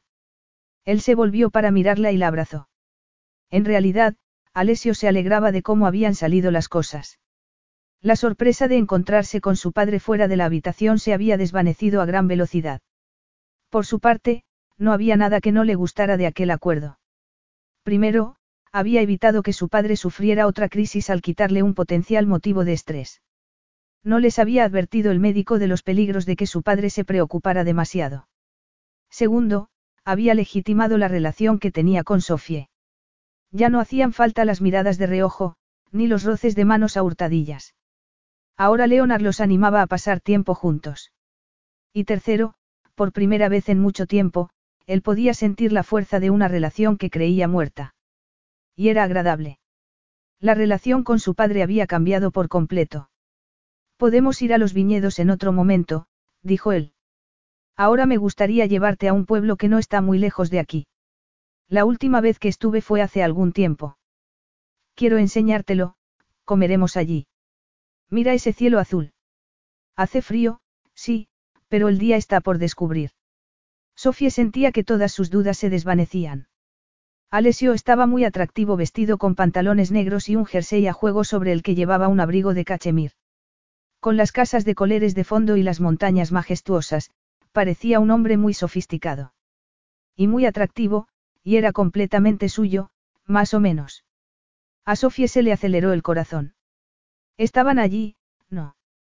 Por supuesto que la relación no iba a ningún sitio, pero por el momento, Alessio los había metido en esa situación y una cosa estaba clara. Ella no había parado de gustarle. De pronto, su cabeza se llenó de imágenes de ellos haciendo el amor. Ella pensó en cómo le acariciaba el cuerpo con los dedos y no pudo evitar ponerse a temblar. A quien trataba de engañar. Quizá Alessio tuviera razón. Ambos eran adultos y se habían metido en aquello voluntariamente. ¿Por qué no se relajaba y disfrutaba de lo que había salido a la luz? Cuando regresaran a Inglaterra podría concentrarse en pensar una salida. Ambos podrían. Porque estaba segura de que Alessio, con su fobia a las relaciones duraderas, estaría ansioso por encontrar una salida. Ella podría empezar a darle pistas a Leonard acerca de que quizá no todo era tan maravilloso. Leonard no era tonto y lo captaría enseguida. Además, cualquiera se daría cuenta de que Alessio y ella no hacían buena pareja. Ella era seria y pensativa, estaba interesada en el amor, en el matrimonio y quería tener hijos. Él era un hombre desenfadado, que rechazaba el amor y el matrimonio y al que le gustaban las mujeres que desaparecían casi nada más llamar a su puerta. Reforzada por la idea de tener una salida, Sofía sonrió a Alessio y, cuando él sonrió también, se le aceleró el corazón. ¿Quieres saber dónde voy a llevarte? murmuró Alessio. ¿O prefieres que sea una sorpresa? La rodeó por los hombros y la estrechó contra su cuerpo. Ella apoyó la cabeza contra su brazo. Nunca me gustaron las sorpresas, murmuró. Lo comprendo, repuso él, y la besó en la cabeza. Tenemos más cosas en común de lo que nos imaginamos. A mí tampoco me gustan mucho las sorpresas. Está bien, nada de sorpresas entonces. Él le contó que se dirigían a un pequeño pueblo donde él había invertido en un restaurante reconocido mundialmente. El chofer que iba a llevarlos a los viñedos cambió de ruta y los llevó hasta un precioso pueblo donde había un castillo del siglo XIII, rodeado de tiendas y cafés. Ella se preguntaba si él habría hecho ese viaje en compañía de otras mujeres y experimentó un ligero sentimiento de celos. Si te gusta tanto venir aquí, comentó ella, mientras caminaban hasta el restaurante por las calles estrechas, ¿por qué no vienes más a menudo? El tiempo es oro. Ahora has encontrado tiempo para venir. Mi padre no esperaría menos. Así que estamos aquí por tu padre. Solo soy capaz de hacer cierto sacrificio. Delante del restaurante, y rodeados de personas elegantes, él la giró para que lo mirara. Deja que te cuente con detalle todas las cosas que vamos a hacer, estoy seguro de que ninguna te sorprenderá. Había una sorpresa. Después de comer, Sofía descubrió que él había reservado una habitación en uno de los hoteles más exclusivos del pueblo. Te prometí que te demostraría lo entregado que estoy a nuestra pequeña locura, murmuró con tono sexy. No podemos pasar aquí la noche. exclamó Sofía al entrar en una habitación decorada en tonos azules y dominada por una enorme cama con dosel. Leonard. ¿Quién ha dicho que vayamos a pasar la noche?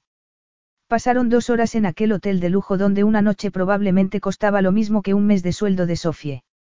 Eso era lo que una mujer conseguía cuando recibía la atención exclusiva de aquel hombre lujo y opulencia. Y miradas envidiosas de las mujeres que pasaban por allí. En aquella habitación recibió tanta atención que consiguió olvidar la importancia del sentido común, acompañada de un hombre dispuesto a entregarse a aquella locura mientras durara y a abandonarla sin mirar atrás cuando llegara el momento. Estaba con el único hombre del mundo con el que no debería haber mantenido una relación, pero del que no se podía separar. Fue una tarde clandestina y emocionante. Ella disfrutó de su cuerpo desnudo y de su piel bronceada. Se entregó a él mientras él exploraba su cuerpo. Sus dedos eran mágicos y Alessio consiguió que se olvidara del mundo exterior mientras hacían el amor. Después de darse un baño en una enorme bañera circular, se vistieron de nuevo. Dime que no ha sido divertido, comentó él, una vez fuera del hotel. Sofía lo rodeó por la cintura, bajo el abrigo, y sintió la potencia del cuerpo que la había llevado hasta la luna. Había sido divertido. No había habido ni un segundo en aquella cama donde no hubiera disfrutado. Alessio le había pedido que confiara en él. Que vivir el momento sería bueno para Leonard, era una pequeña mentira, una manera de tergiversar la verdad. Ellos no habían buscado aquella situación, pero se la habían encontrado y estaba bien. Entonces, ¿por qué se sentía inquieta? ¿Por qué era demasiado precavida? ¿Qué importaba? Al fin y al cabo, estaban donde estaban. Eran casi las cinco de la tarde cuando regresaron a casa y, antes de que pudieran llamar al timbre, Leonard les abrió la puerta con una sonrisa. ¿Lo habéis pasado bien? preguntó. Sofía se sonrojó y miró a otro lado, permitiendo que Alessio continuara con la conversación. Bien, bien, me alegro. Terminaron en la cocina y Leonard se volvió para decirles que ya había llegado el momento de regresar a Inglaterra. Empiezo a aburrirme de estar aquí, dijo con una sonrisa. Puede que sea viejo, pero el cerebro necesita estimulación y por aquí no hay mucha.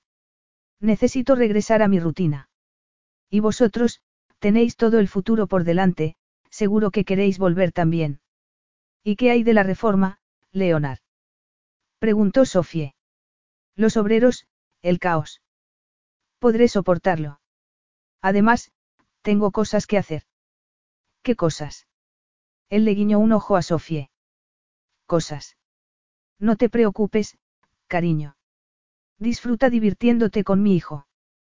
Capítulo 9.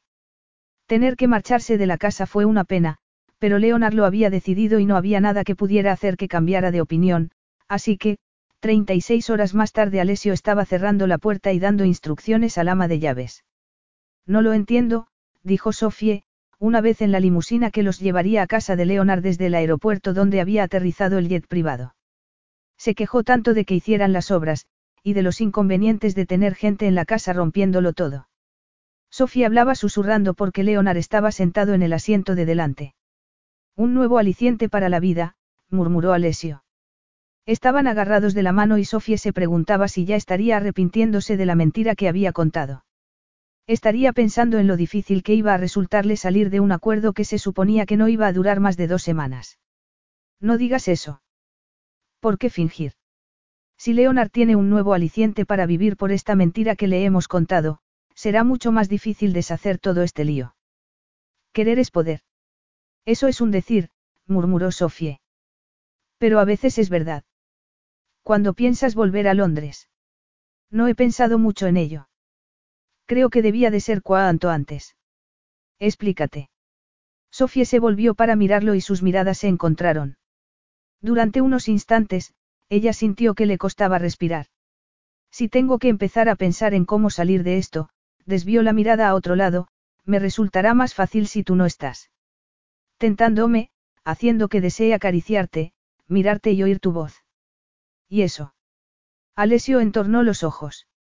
Ella estaba de perfil, y él deseó girarle la cabeza para poder mirarla a los ojos y averiguar lo que estaba pensando. Junto a aquella mujer, sus defensas no respondían como él las había entrenado. A su lado, a veces se sentía como si le hubieran quitado la armadura, dejándolo vulnerable ante. ¿Ante qué? No lo sabía. Se sentía confuso. Y eso estaba asociado con la debilidad. Alessio sabía lo que era ser débil y sentirse indefenso. Y bien. Tengo la sensación de que tienes un plan en mente. Somos personas muy diferentes. Y. Y bajo otras circunstancias no habríamos. Dilo, Sofie. No habríamos terminado en la cama. Ella hablaba en tono bajo, a pesar de que Alessio había cerrado la ventanilla que lo separaba del conductor y de que Leonard estaba durmiendo en el asiento del copiloto. Nadie podía oírlos, pero era muy raro tener aquella conversación íntima con dos personas tan cerca. ¿Estás segura de ello? Sí. ¿Crees que hemos terminado siendo amantes porque estábamos en el mismo sitio al mismo tiempo? Más o menos. Eso no dice mucho del poder de la atracción, ¿no crees? ¿Qué quieres decir? Alessio ignoró la pregunta. Es más, lo encuentro muy ofensivo. No sé de qué me estás hablando. Sofía lo miró sorprendida. ¿Crees que soy muy superficial? Ella trató de bajar la mirada, pero Alessio le sujetó la barbilla para que lo mirara. No creo que sea superficial. De hecho, eres una de las personas más complejas de las que he conocido en mi vida. Alessio se relajó y medio sonrió.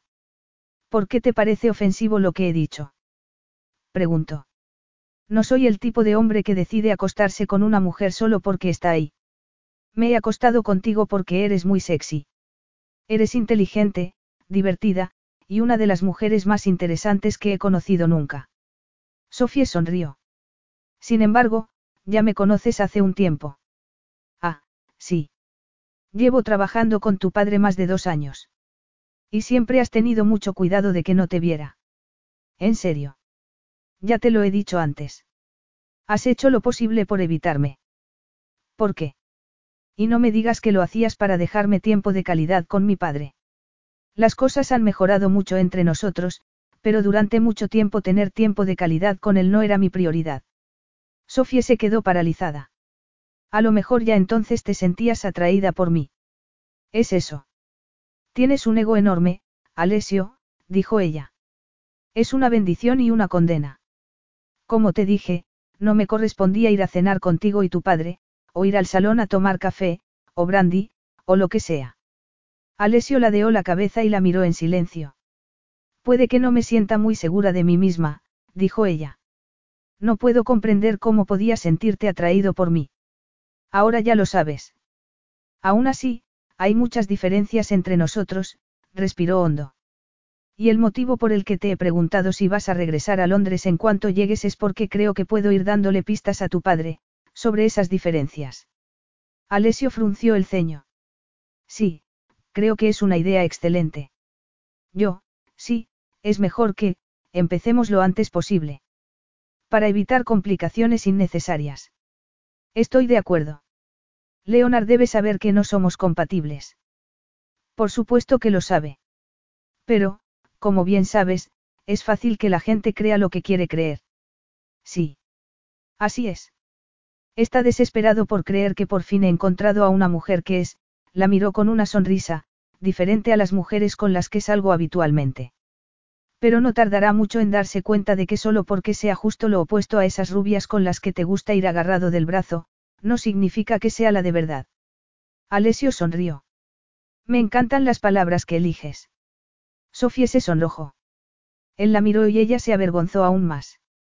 Por mucho que tratara de convencerse de lo contrario, todavía deseaba a ese hombre más de lo que era bueno para ella. Necesitaba que regresara a Londres lo antes posible. Necesitaba estar alejada de él físicamente para poder volver a pensar con claridad. Además, necesitaba que desapareciera para poder empezar a insinuar que iban a separarse. Necesitaba que se fuera. Pero deseaba que se quedara. Pero, por supuesto, tienes razón. Él la miró fijamente y ella se estremeció, pensando en el sexo. Entonces. Sofía pestañeó y regresó a la realidad. Comprobaré cómo va la casa cuando lleguemos. He estado recibiendo dos informes al día, pero necesito asegurarme de que todo va como debería. Alessio hizo una pausa. Era fácil imaginarse la posibilidad de quedarse más tiempo, acostarse con ella otra vez, disfrutar de las noches durmiendo con ella. No tenía sentido. En muy poco tiempo se había acostumbrado a despertarse temprano y buscar el cuerpo desnudo que descansaba a su lado. Con respecto a la parte económica, todo ha ido muy deprisa, dijo. He comentado todo con mi padre para que esté al corriente. No me ha mencionado nada al respecto. De hecho, apenas ha mencionado nada acerca de que la empresa perdiera dinero. Alessio sonrió. Sus miradas se encontraron y Sofía se estremeció. Se ha adaptado rápidamente, murmuró ella. ¿Tú crees? Yo diría que ha pasado de quejarse de todo a que todo le parezca bien. Ambos se rieron y Leonard se volvió para mirarlos. Golpeó suavemente la ventanilla del vehículo y Alessio la abrió. ¿De qué os reís tanto? Estamos hablando de cuándo va a regresar Alessio a Londres. ¿Y por qué tanta prisa? Preguntó Leonard frunciendo el ceño. Tengo un imperio que gobernar. Intervino Alessio. ¿O es el imperio el que te gobierna a ti, hijo mío? Eso no sería bueno. En cualquier caso, no puedes marcharte hasta pasado mañana como pronto. ¿Y por qué? Tengo que hacer una pequeña cena para celebrar los cambios. Una cena de celebración. Nada exagerado, así que no os asustéis.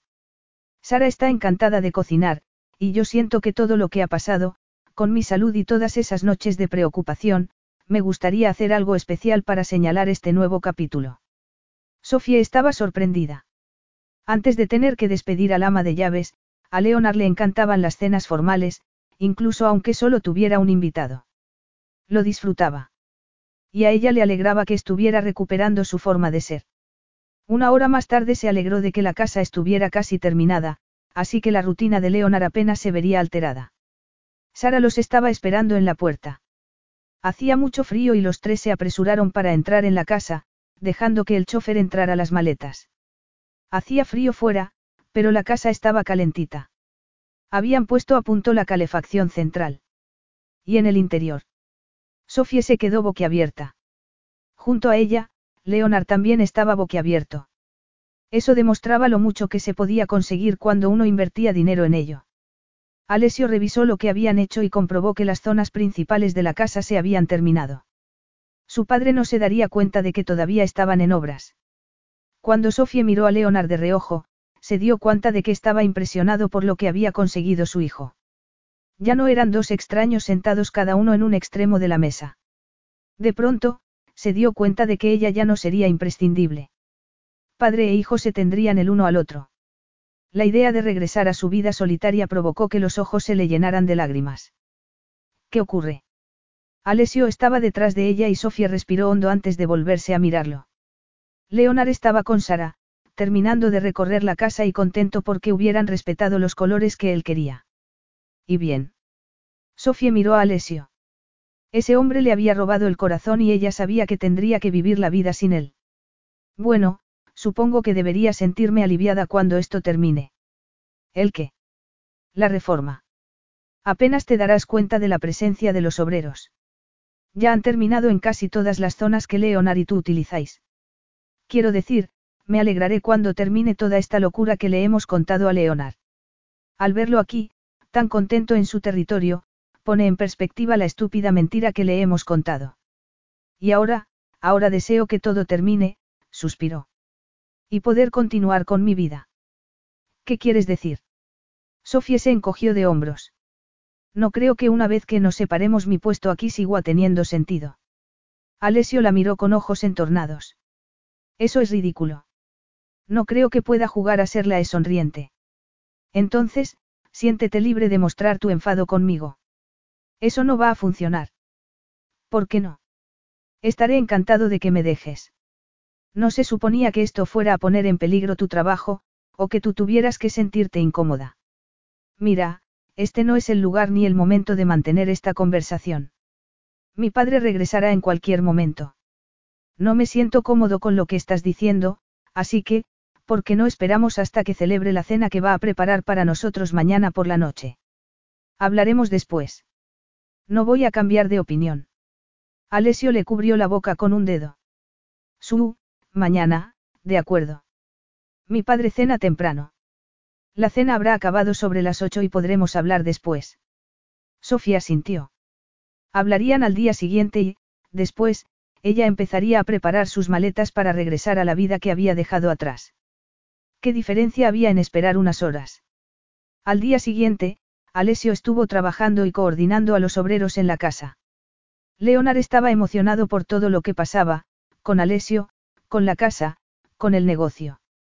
Asegúrate de vestirte elegante, cariño.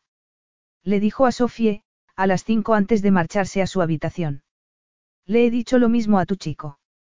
Él se ha marchado a la oficina de Arrogate, pero llegará a tiempo de la cena. Sofía estaba terminando de vestirse cuando llamaron a la puerta de su dormitorio. Alesio. Alto, imponente, muy atractivo. Y muy serio. Tenemos un pequeño problema, entró y cerró la puerta tras él. Bonito vestido, por cierto, murmuró, mirándola con apreciación. Sofía sintió que su cuerpo reaccionaba ante su mirada. Cuando él la rodeó con el brazo y ella inhaló su aroma. No quería. No cuando estaba tratando de recuperar la independencia emocional que había abandonado. Pero no pudo evitarlo. Él la apoyó en la puerta y la besó de forma apasionada. Ella le acarició el cuerpo. Metió las manos bajo su camisa y le desabrochó los pantalones. Se levantó el vestido y gimió cuando él le acarició el centro de su feminidad. Ella se arqueó y comenzó a contonearse contra su dedo, derrumbándose como una muñeca de trapo mientras el placer la invadía por dentro. Le clavó los dedos en los hombros. Deseaba más, mucho más. Necesitaba que la penetrara para que todo su cuerpo estallara. De algún modo, llegaron a la cama. Ella se tumbó vestida sobre el colchón. Él se quitó los pantalones y liberó su miembro de la tela de la ropa interior. No había tiempo para la seducción. Retozaron como adolescentes y cuando la penetró, ella comenzó a moverse rítmicamente, rodeándolo con las piernas hasta que el éxtasis se apoderó de ellos. Alesio.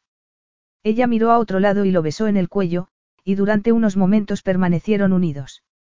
Después, él se separó de ella y se volvió para mirarla antes de levantarse de la cama. Sofía se recolocó el vestido y la ropa interior, que tenía enganchada en un tobillo. Sofía, acabo de venir del piso de abajo. ¿Por qué estás tan serio? preguntó ella. Me estás asustando. Tenemos que bajar, pero te lo advierto, no es la pequeña celebración que esperábamos. ¿Qué quieres decir? Sofía, ha invitado a todo el pueblo. Capítulo 10. Sofía oyó voces en el salón antes de llegar al pie de las escaleras. No había tenido tiempo para ducharse, pero sí para tratar de recuperar la compostura.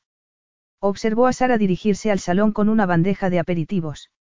Detrás, un muchacho desconocido, vestido con pantalones negros y camisa blanca, llevaba una bandeja con bebidas. Leonard ha contratado camareros. Eso parece, dijo Alessio. ¿Cuándo? ¿Por qué? Él no ha mencionado nada, te ha comentado algo a ti. Creo que ha hecho lo posible para que no nos enteremos, se miraron al pie de la escalera, con los cuerpos todavía cálidos por el deseo. ¿A qué está jugando? Pero Sofía sabía lo que Leonard pretendía y estaba horrorizada. Sofía pensaba que Alessio había exagerado al decir que había invitado a medio pueblo. No era así. Era evidente por el ruido que salía del salón. Sofía miró desde la puerta y vio que Sara y su ayudante servían las bebidas. En una mesa había una selección de canapés y cubiteras con botellas de vino y bebidas no alcohólicas. Al fondo de la habitación, Leonard estaba sentado en una butaca. Había al menos 20 personas en la habitación, y casi todas eran conocidas. Amigos del pueblo, compañeros del trabajo, la chica de la floristería. Sofía palideció y agarró a Alessio antes de que Leonard pudiera verlos. Lo llevó hasta una salita contigua y le dijo. Esto es una pesadilla. Susurró. Toda esta gente. Alessio la miró y se fijó en sus mejillas coloradas y en el brillo de su mirada. También en la cara de horror de su rostro. Su cuerpo todavía estaba relajándose después de las caricias. No habían podido apartar las manos uno del otro. Entonces, ¿por qué tenía prisa por escapar de la situación? ¿Por qué no disfrutaban de lo que tenían? Él suspiró con impaciencia y frustración y se pasó los dedos por el cabello. Se apoyó en la pared y metió la mano en el bolsillo trasero de los pantalones. Admito que no es lo ideal que haya invitado a toda esta gente para celebrarlo, pero ya están aquí y no hay nada que podamos hacer. No, sé que no podemos echarlos, pero Alessio, esto es un desastre. Desastre es un poco exagerado, ¿no crees? No. No creo. Él no comprendía nada. Sofía estaba invadida por un sentimiento de derrota. Sofía, esto no es el fin del mundo. Parecías afectado cuando viniste a contármelo a mi cuarto. Estaba sorprendido. Pero entonces nos entregamos el uno al otro, y pensaste que continuar con esta locura podría estar bien. En un instante, Sofía supo lo que tenía que hacer. Sabía en qué terreno se movía.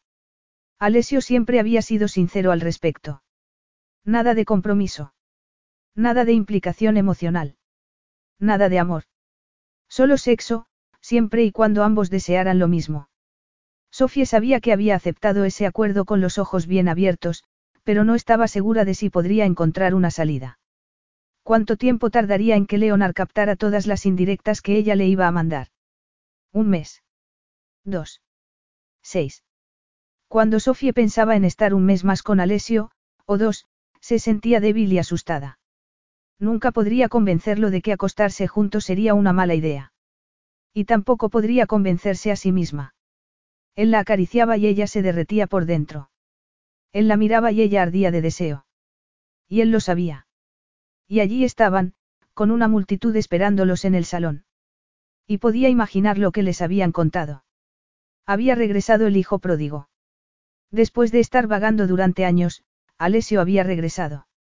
Y había rescatado a su padre de la pesadilla de un futuro económico incierto. Además, iba a sentar la cabeza con alguien a quien Leonard daba su aprobación. Sofía sabía que la culpable de todo era ella, por haber seguido la idea de Alessio sin protestar.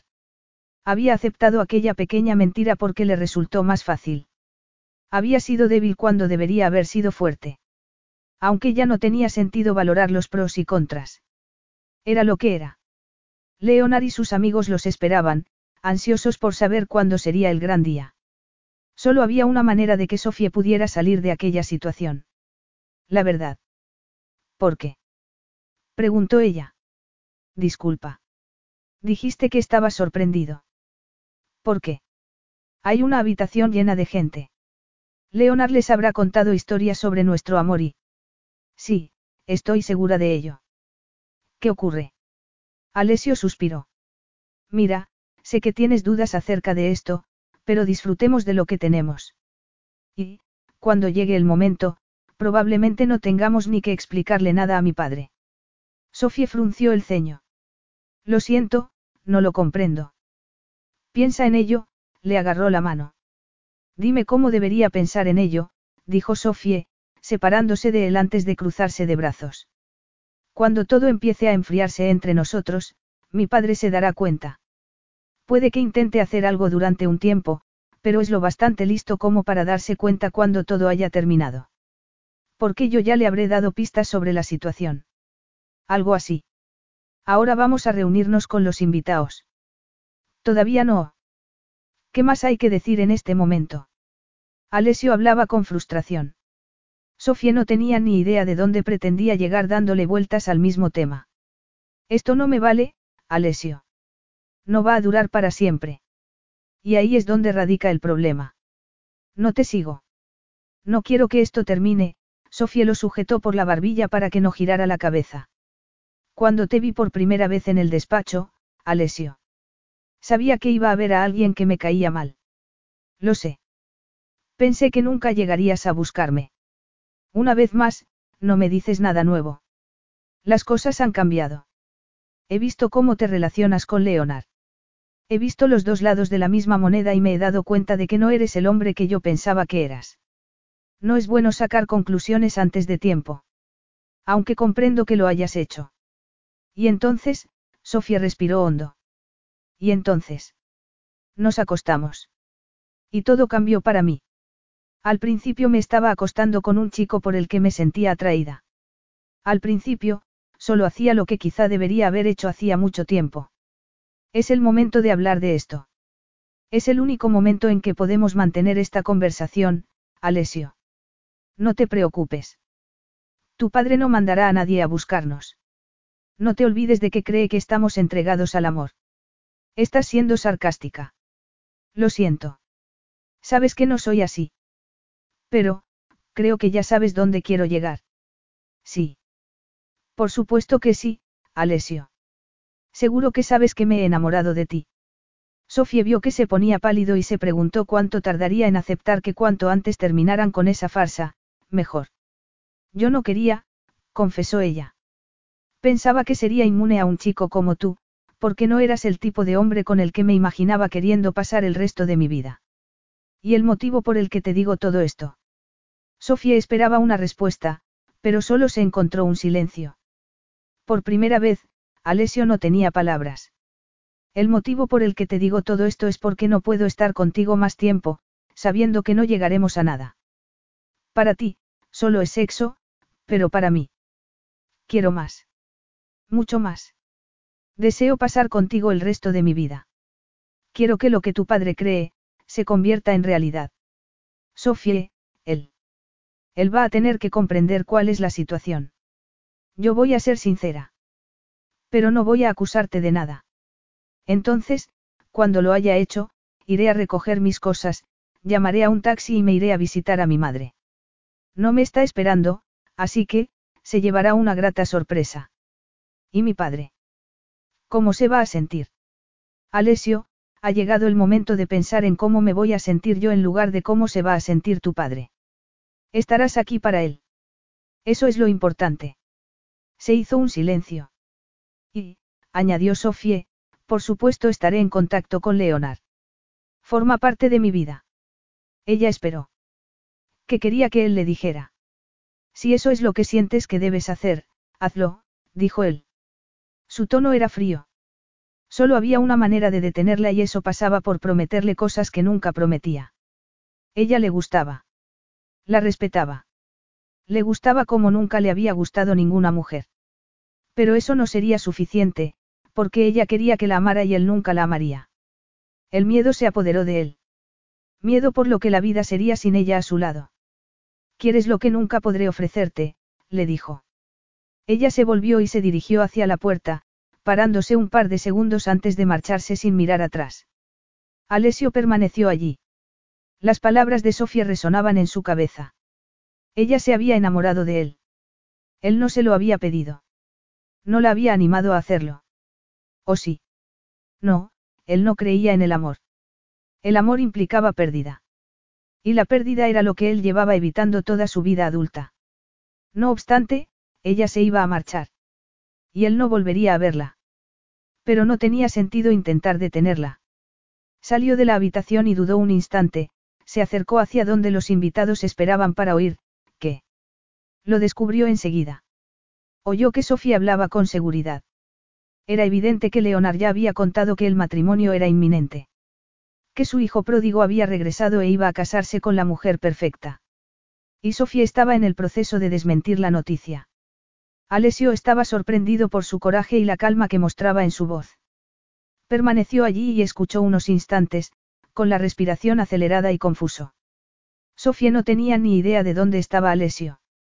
Tampoco podía pensar en ello porque estaba demasiado ocupada hablando ante un público asombrado. Se había aclarado la garganta y lo había explicado todo, provocando que los presentes quedaran en silencio. Apenas podía mirar a Leonard a los ojos, pero lo hizo porque él era a quien le estaba hablando en realidad.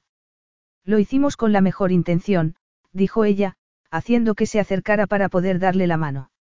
No lo comprendo, comentó Leonard. Yo fui una cobarde, le dijo. Nos pillaste y nos apresuramos a darte una explicación que pensamos que aceptarías, porque no queríamos que te pusieras nervioso. No fuiste tú la cobarde. Alesio. Él hizo lo que pensaba que era lo mejor porque es un buen hombre. Lo que ha pasado no fue culpa suya. Fue mía. No te entiendo. Tienes que dejar de hablar con adivinanzas. He cometido el error de enamorarme, dijo ella. Y antes de que empieces a hacer acusaciones, esto no es culpa de Alessio. Él lo dejó todo claro desde un principio. Solo que mi corazón no ha seguido las reglas del juego. Equivocarse, enamorarse, no ha sido culpa de Alessio. Alessio tuvo que esforzarse para oír lo que ella estaba confesando. De pronto, algo en su interior le hizo ver lo que él mismo se estaba ocultando. No era solo que se hubiera enamorado de él, sino que él también se había enamorado de ella. ¿Cómo había sucedido? ¿Y cómo no se había dado cuenta antes? La necesidad de verla, la paz y la felicidad que sentía cuando estaba a su lado, la manera en que le afectaba su tono de voz, la manera en que Sofía le hacía reír y cómo pensaba en ella todo el tiempo. Sin embargo, él se había creído que era inmune a esas tonterías del amor. Por supuesto, Alessio sabía bien lo que tenía que hacer. Pero, ella lo creería.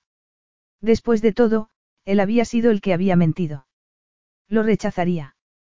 Así, sin más, Alessio descubrió lo que era el amor. Era preferir el dolor del rechazo a la seguridad de vivir en una torre de marfil. Trataba de no tener elección a la hora de arriesgar con el corazón. Sobre abrir una puerta que había cerrado durante toda la vida. Entró en el salón. Y todo el mundo lo miró, incluido su padre. Alessio esperaba una acusación, pero encontró aceptación. Ambos habían ganado confianza y estrechado los lazos de su relación. Y sabía que Sofía había tenido un papel fundamental en todo ello.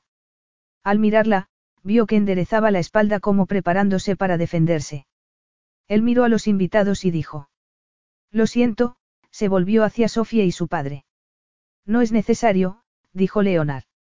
La vida es así. Debería estar enfadado, pero me conmueve saber que hiciste lo que hiciste para tratar de protegerme. Alessio. Sofía.